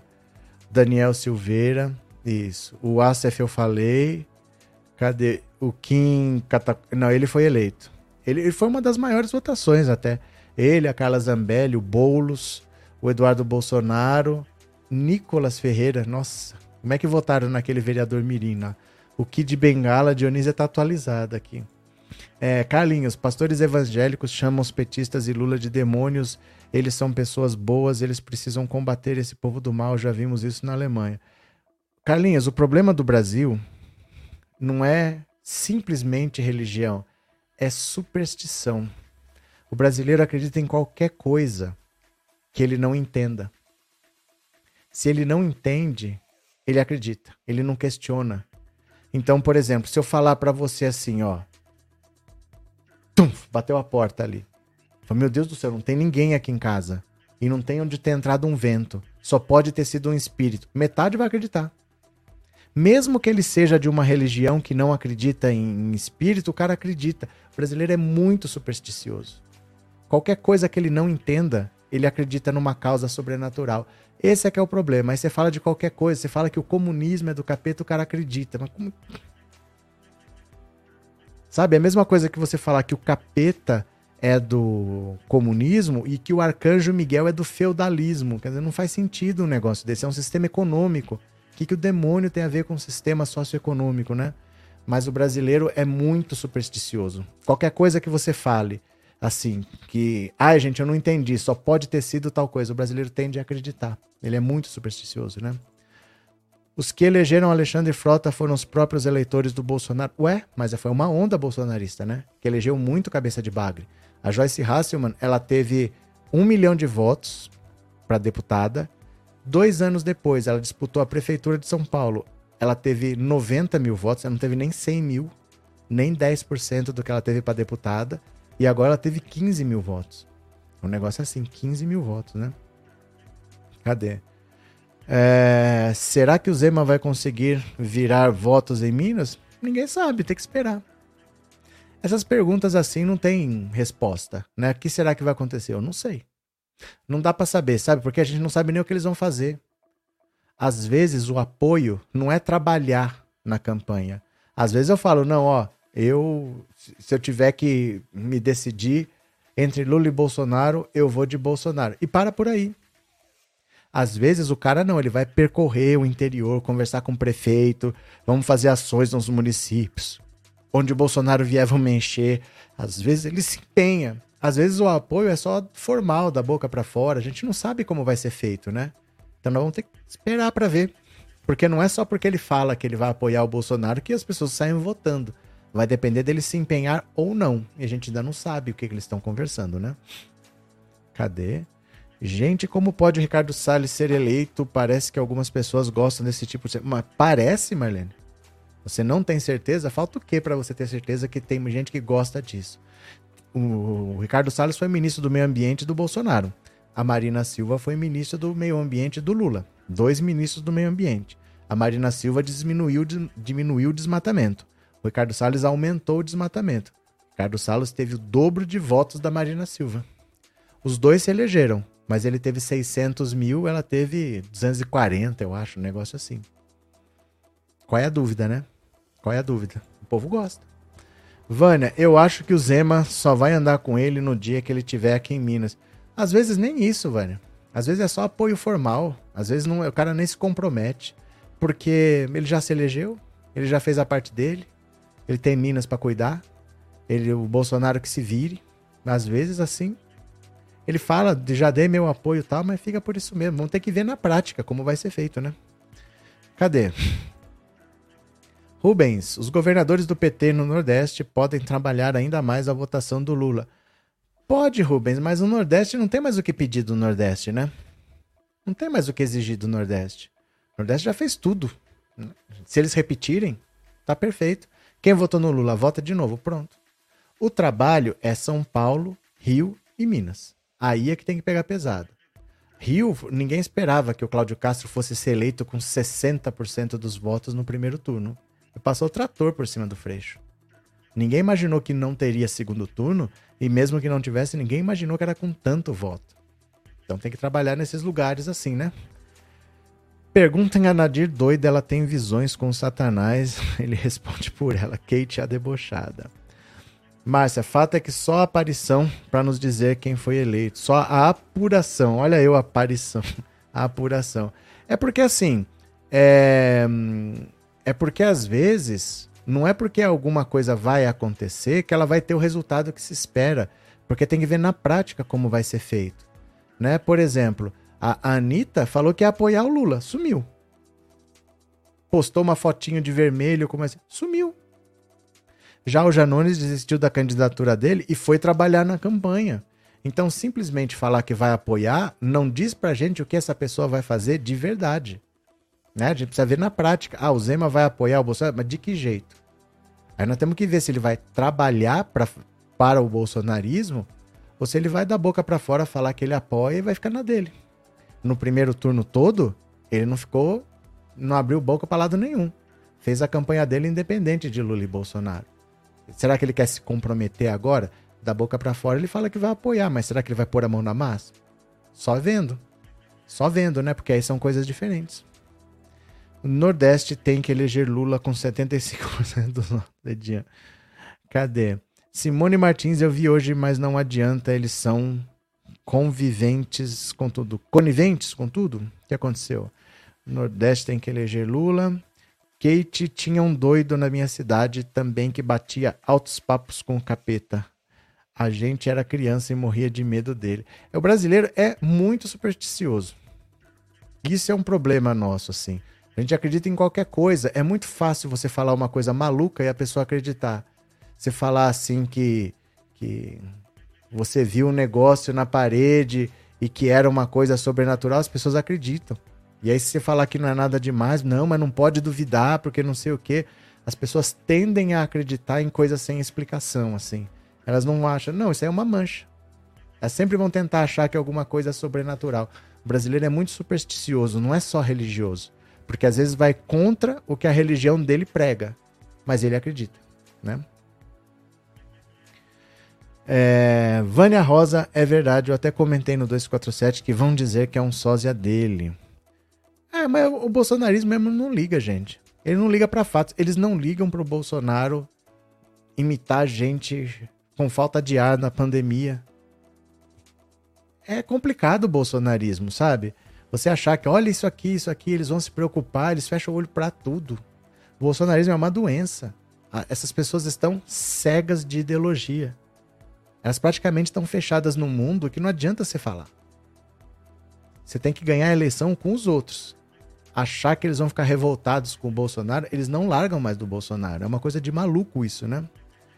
É, povo acredita que Damares viu Jesus na, no pé da goiabeira, Fagner. É, Márcio, o problema foi a abstenção também. Mais ou menos, viu? Porque o Lula teve o que era para ter. O Lula não teve menos votos que o esperado. Pode ter tido um pouco, pode ter tido alguma influência, mas não teve menos. O Bolsonaro é que teve a mais. E ele teve a mais por causa do Ciro Gomes, né? O voto útil foi daqui para lá. A postura do Ciro Gomes mudou o lógico. O Ciro Gomes, ele trabalhou para o bolsonarismo. O que, que, a gente vai fazer? Né? a postura dele levou eleitores a 3 a 4%, porque ele tinha 6 ou 7, ele terminou com 3. 3 ou 4% foram para o Bolsonaro, que é o que fez ele passar de 40 para 43 de 39 para 43, que é o que as pesquisas mostravam. 48 a 39. Esse 48, considerando só os votos válidos, passaria para 50, 51. Era o que estava contando, né? Cadê?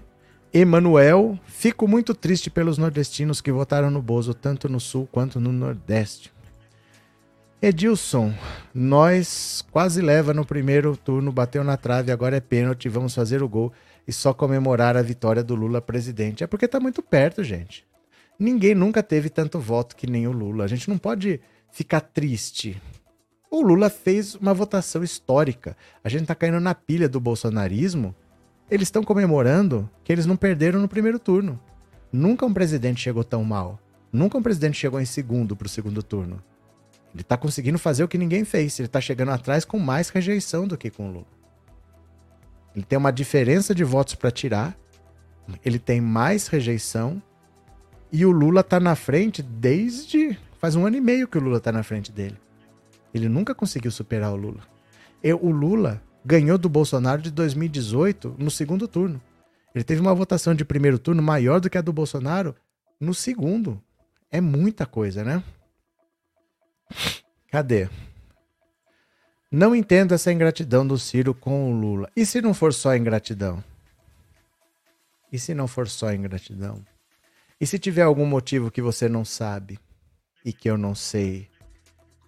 E se tiver algum benefício que você não sabe e que eu não sei?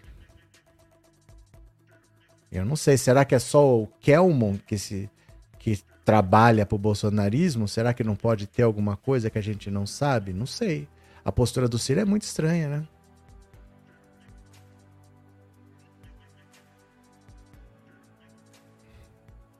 Porque uma coisa é o que você sente, outra coisa é o que você faz com aquilo. Ciro pode odiar o Lula, mas a tática dele levou ele para autodestruição e era óbvio que isso ia acontecer. Que ele nunca ia ganhar voto atacando o Lula. Porque se ele começasse a querer ser anti-Lula, os eleitores que concordassem com ele iam votar no maior anti-Lula. Porque ele pode ser um anti-Lula sem chance de ganhar do Lula. Mas o Bolsonaro é um anti-Lula com muito mais chance do que ele de ganhar. Então ele ia perder votos. Ninguém ia votar nele porque ele estava batendo no Lula. Ninguém. O petista não ia votar, nem o bolsonarista. Então era uma tática suicida. Por que, que ele fez isso? Às vezes tem algum motivo que a gente não sabe, né? Às vezes tem alguma coisa. Não pode ser só ódio. Uma coisa é você não gostar. Outra coisa é o que você faz com aquilo. Porque você não gosta, você vai se prejudicar. Às vezes tem algum motivo que a gente não sabe, né? Ciro é cabo eleitoral do Bolsonaro, até postou foto com ele. Então, né? Ciro provavelmente combinou cargo com Bolsonaro. Não. Com certeza, cargo não. Porque a luta do Ciro é por protagonismo. Para ele abrir mão do protagonismo, não é para ser ministro de ninguém. É alguma outra coisa que a gente não sabe. Né?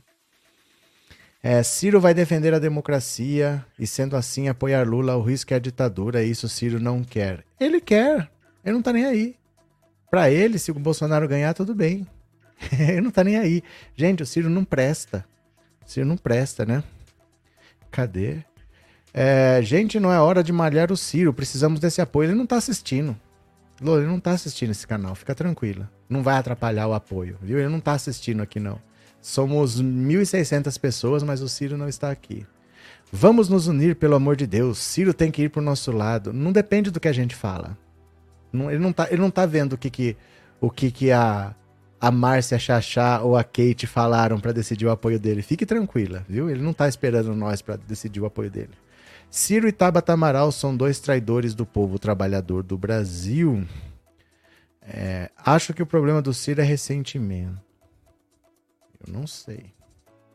Tem um bolsonarista querendo mudar meu voto pro Bozo, mas é nem que eu nascesse de novo. Esse povo é muito doido, né? É isso mesmo, as pessoas são supersticiosas. Muito, Glória. Muito. Muito mais do que religiosas. São muito mais supersticiosas do que religiosas, né? Cadê? Uh, cadê? Ainda tem gente que diz que o Lula deveria ter indicado o Ciro em 2018 e que isso é raiva dos ciristas. É que assim, que o Ciro pode não gostar do Lula, eu até aceito. Mas essa estratégia dele não é feita baseada em raiva. Isso aí tem algum motivo que ninguém falou para nós. Algum motivo tem. O Ciro se autodestruiu, enterrou a campanha dele e era óbvio que isso ia acontecer. Ele comprou briga com o partido, ele comprou briga com os irmãos. Isso não é raiva. Raiva você sente, mas o que você faz não tem nada a ver com isso. Né? Não é porque, por exemplo, vamos dizer, Altaíde, você me xinga. Você fala, ah, seu não sei o que, e eu fico com raiva de você. Aí por causa disso eu vou destruir o meu canal. Ninguém faz isso. O Ciro não ia destruir a própria carreira política, a campanha dele por raiva do Lula. Você entendeu? Algum motivo tem. E nós não sabemos. Quem sabe um dia a gente sabe, né? Quem sabe um dia aparece uma história aí. Mas não é simplesmente por raiva. Não é, não é, não é só por raiva, não. Desculpe, Mano Fernandes, conte a minha insistência. Diga, liguei até para a campanha do Lula. Ideologia de gênero, liberação de drogas e aborto é o que impede os evangelhos de correrem para o Lula. Abordando isso, vira voto. Não, não vira, não, mano. Não vira. Não vira, sabe por quê? Porque isso não é assunto, nunca foi discutido e eles acreditam, porque estão martelando na cabeça deles, que isso está sendo discutido. Eles. Problema do. Ó, não é só o religioso. O religioso, o militar, a pessoa que acredita em teorias da conspiração, elas têm uma característica em comum. Elas não ligam para a verdade.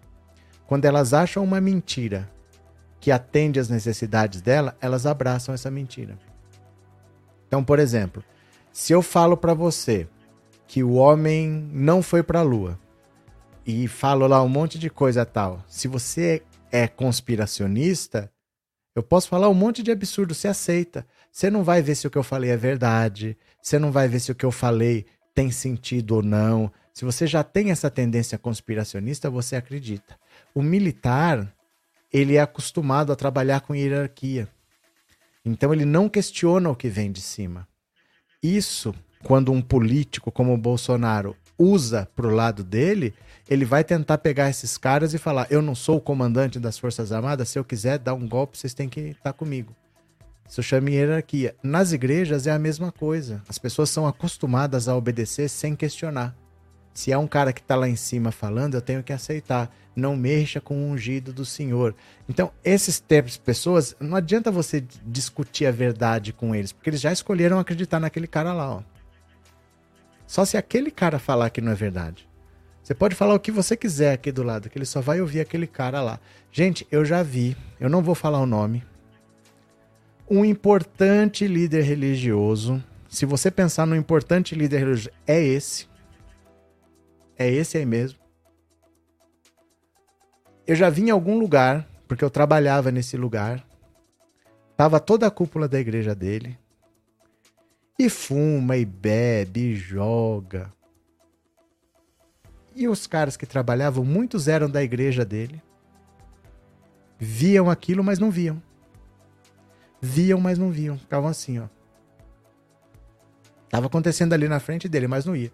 No outro dia tava lá, dando dízimo, não sei o quê, recriminando quem bebe, quem fuma, não sei o quê. Ia trabalhar e via o líder da igreja dele fazendo isso, mas não via. Mas não via. Essas pessoas não veem a realidade, elas optam por não ver. Pode estar na cara delas que elas não veem eu já vi talvez o maior de todos. Eu não vou falar o nome, mas talvez o maior de todos eu já vi na minha frente fazer essas coisas. Mas o cara que é da igreja dele não vê porque tinha. Porque tinha garçom que atendia ele, que era da igreja dele, mas não via. Tava ali na frente dele. O cérebro não registra. O cérebro não registra, é fechado para esse tipo de coisa. Então não adianta. Não adianta você chegar lá e falar: olha, gente, não é verdade, não sei o quê. Só se aquele cara lá falar. Senão não adianta eles são fechados para isso, né? É, Albertina, só eu conheço quatro pessoas que votariam em Lula e que não foram votar. Houve abstenções do lado petista e muito desempenho dos bolsonaristas. Eles levavam até os tratores para votar. É, isso pesa, né? Isso pesa sim. Isso pesa com certeza, né? Uhum. Fagner, pessoal, o Lula tem 6.500 milhões de votos. Eu a 6, 6 milhões e meio de votos. Em vantagem, o Bozo precisa suar muito para alcançar. É porque assim, se ninguém tem nada e você fala, você precisa conquistar 6 milhões de votos, ó, tá o Brasil aí. O Brasil é uma tela em branco. Nada tem cor. Você precisa de 6.500, é uma coisa. Agora, se você já separou, ó, você já tem isso aqui tudo. E você já tem isso aqui tudo. E você ainda precisa de mais 6 milhões e meio, onde é que você vai achar? Porque esse aqui tudo já é seu. Aquilo ali tudo já é do outro. Só sobrou. Onde é que eu vou achar esse tanto de volta aí? Não tem quase para achar, né? Quase não tem. Cadê? O Ciro deve ter levado um bom dinheiro do miliar. Ah, Orlando, será? Então, não sei. Eu não sei porque não faz sentido. Entendeu? Então eu evito até falar. Eu não sei. Mas isso não é ódio. Isso não é ódio. Isso não é ódio. Você não se destrói por ódio. Por ódio eu posso querer destruir o outro, mas eu não me destruo por ódio, né?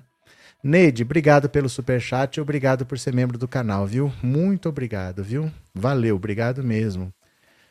O pastor não representa Deus, representa o líder, Beto Bertoldi. Agora concordo plenamente, professor. Se o próprio partido do Ciro não apoia, então ele não presta para nada. Não, o partido é contra o Ciro. O Ciro acabou com o partido. O PDT não elegeu ninguém. O PDT encolheu, o PDT saiu nanico dessa eleição. Você quer ver? Eu acho que ele elegeu. Deixa eu ver aqui. Ele elegeu. Tinha separado aqui, quer ver? Deixa eu ver se eu acho aqui a bancada. Quer ver? Peraí só um pouquinho. Eu tinha separado aqui as bancadas. Eu vou deixar isso aqui, ó. Ó. Achei. Dá uma olhada. Ó, tá pequeno aqui, mas vai dar para ver. Ó. O PL cresceu muito, foi para 100 deputados, ó, aumentou 23. Essa aqui é a federação do PT, PV e PCdoB, elegeu 80. Do PT mesmo foram 68. União Brasil, PP, PSD, olha o PDT aqui, ó, tinha 27, caiu para 17. Aqui tá falando que é menos 2, porque agora tem 19, mas na última eleição elegeu 27. Então, da última eleição para essa, tá perdendo 10. É que outros já tinham saído, a Tabata Amaral tinha saído tal, tava com 19. Então, perder 2 em relação ao que tem, mas não em relação ao que elegeu da última eleição. Olha o PSDB. Quer ver? Federação PSDB Cidadania, 18. Só que do PSDB mesmo são 13. São 13. PSOL e Rede tem 14. E do PSDB são 13. A cidadania elegeu 5. Olha o PSB que elegeu 31 na eleição passada e agora elegeu 14. Né? Podemos tem 12. Ó, União Brasil 59. O PP 47. PP perdeu 11. Que estranho, né? PSD perdeu 4. O MDB ganhou 5, mas é um crescimento pequeno, até que para quem teve uma campanha presidente tão fraca, ganhar 5 ainda valeu a pena. Agora, os grandes derrotados, ó, o PDT, o PSB perdeu muito, o PSDB tá menor que o PSOL, porque a Federação PSOL Rede tem 14, o PSDB tem 13. Esses são os grandes perdedores dessa eleição. A esquerda perdeu, a esquerda encolheu. Soma aí, ó. Aqui tem 80. Aqui tem 80. 17. 97. Mais 14. 97 vai dar 97, 111. Mais 14, 125. 125. Para quem tinha 137, né? Lembra desse quadro aqui, ó? Ó. Lembra disso aqui, ó? 137 da esquerda caiu para 125. Agora são 100, ó, era 166, 138, 137. Agora tá com 125. A esquerda encolheu. E a direita não é simplesmente direita, é extrema direita, né? É o nazifascismo. Vera Cruz, Ciro e a menina aí que entra na campanha vai pegar o Lula, vai ser muito bom, vai ser. Do que vocês estão falando? Nossa, gente, meio-dia e meia. O que, que eu ainda tô aqui? Caramba, duas horas e meia de live. Ô, louco. O Dudu em São Paulo perdeu um milhão de votos e foi desbancado pelo Boulos. Foi, e o Tiririca foi o menos votado de todos. Ele, por muito pouco, não se elegeu. Ele teve 70 mil votos. Ele foi o menos votado de todos. Eu perdi o horário. Eu perdi o horário. É, duas horas e meia de live. Gente, eu vou parando por aqui então, vou voltar de noite, viu? Beijinho para vocês, obrigado por tudo. Eu ia fazer uma live de uma hora, fiz uma live de duas horas e meia. De noite tem mais, tá? Beijo, meu povo, tchau, obrigado.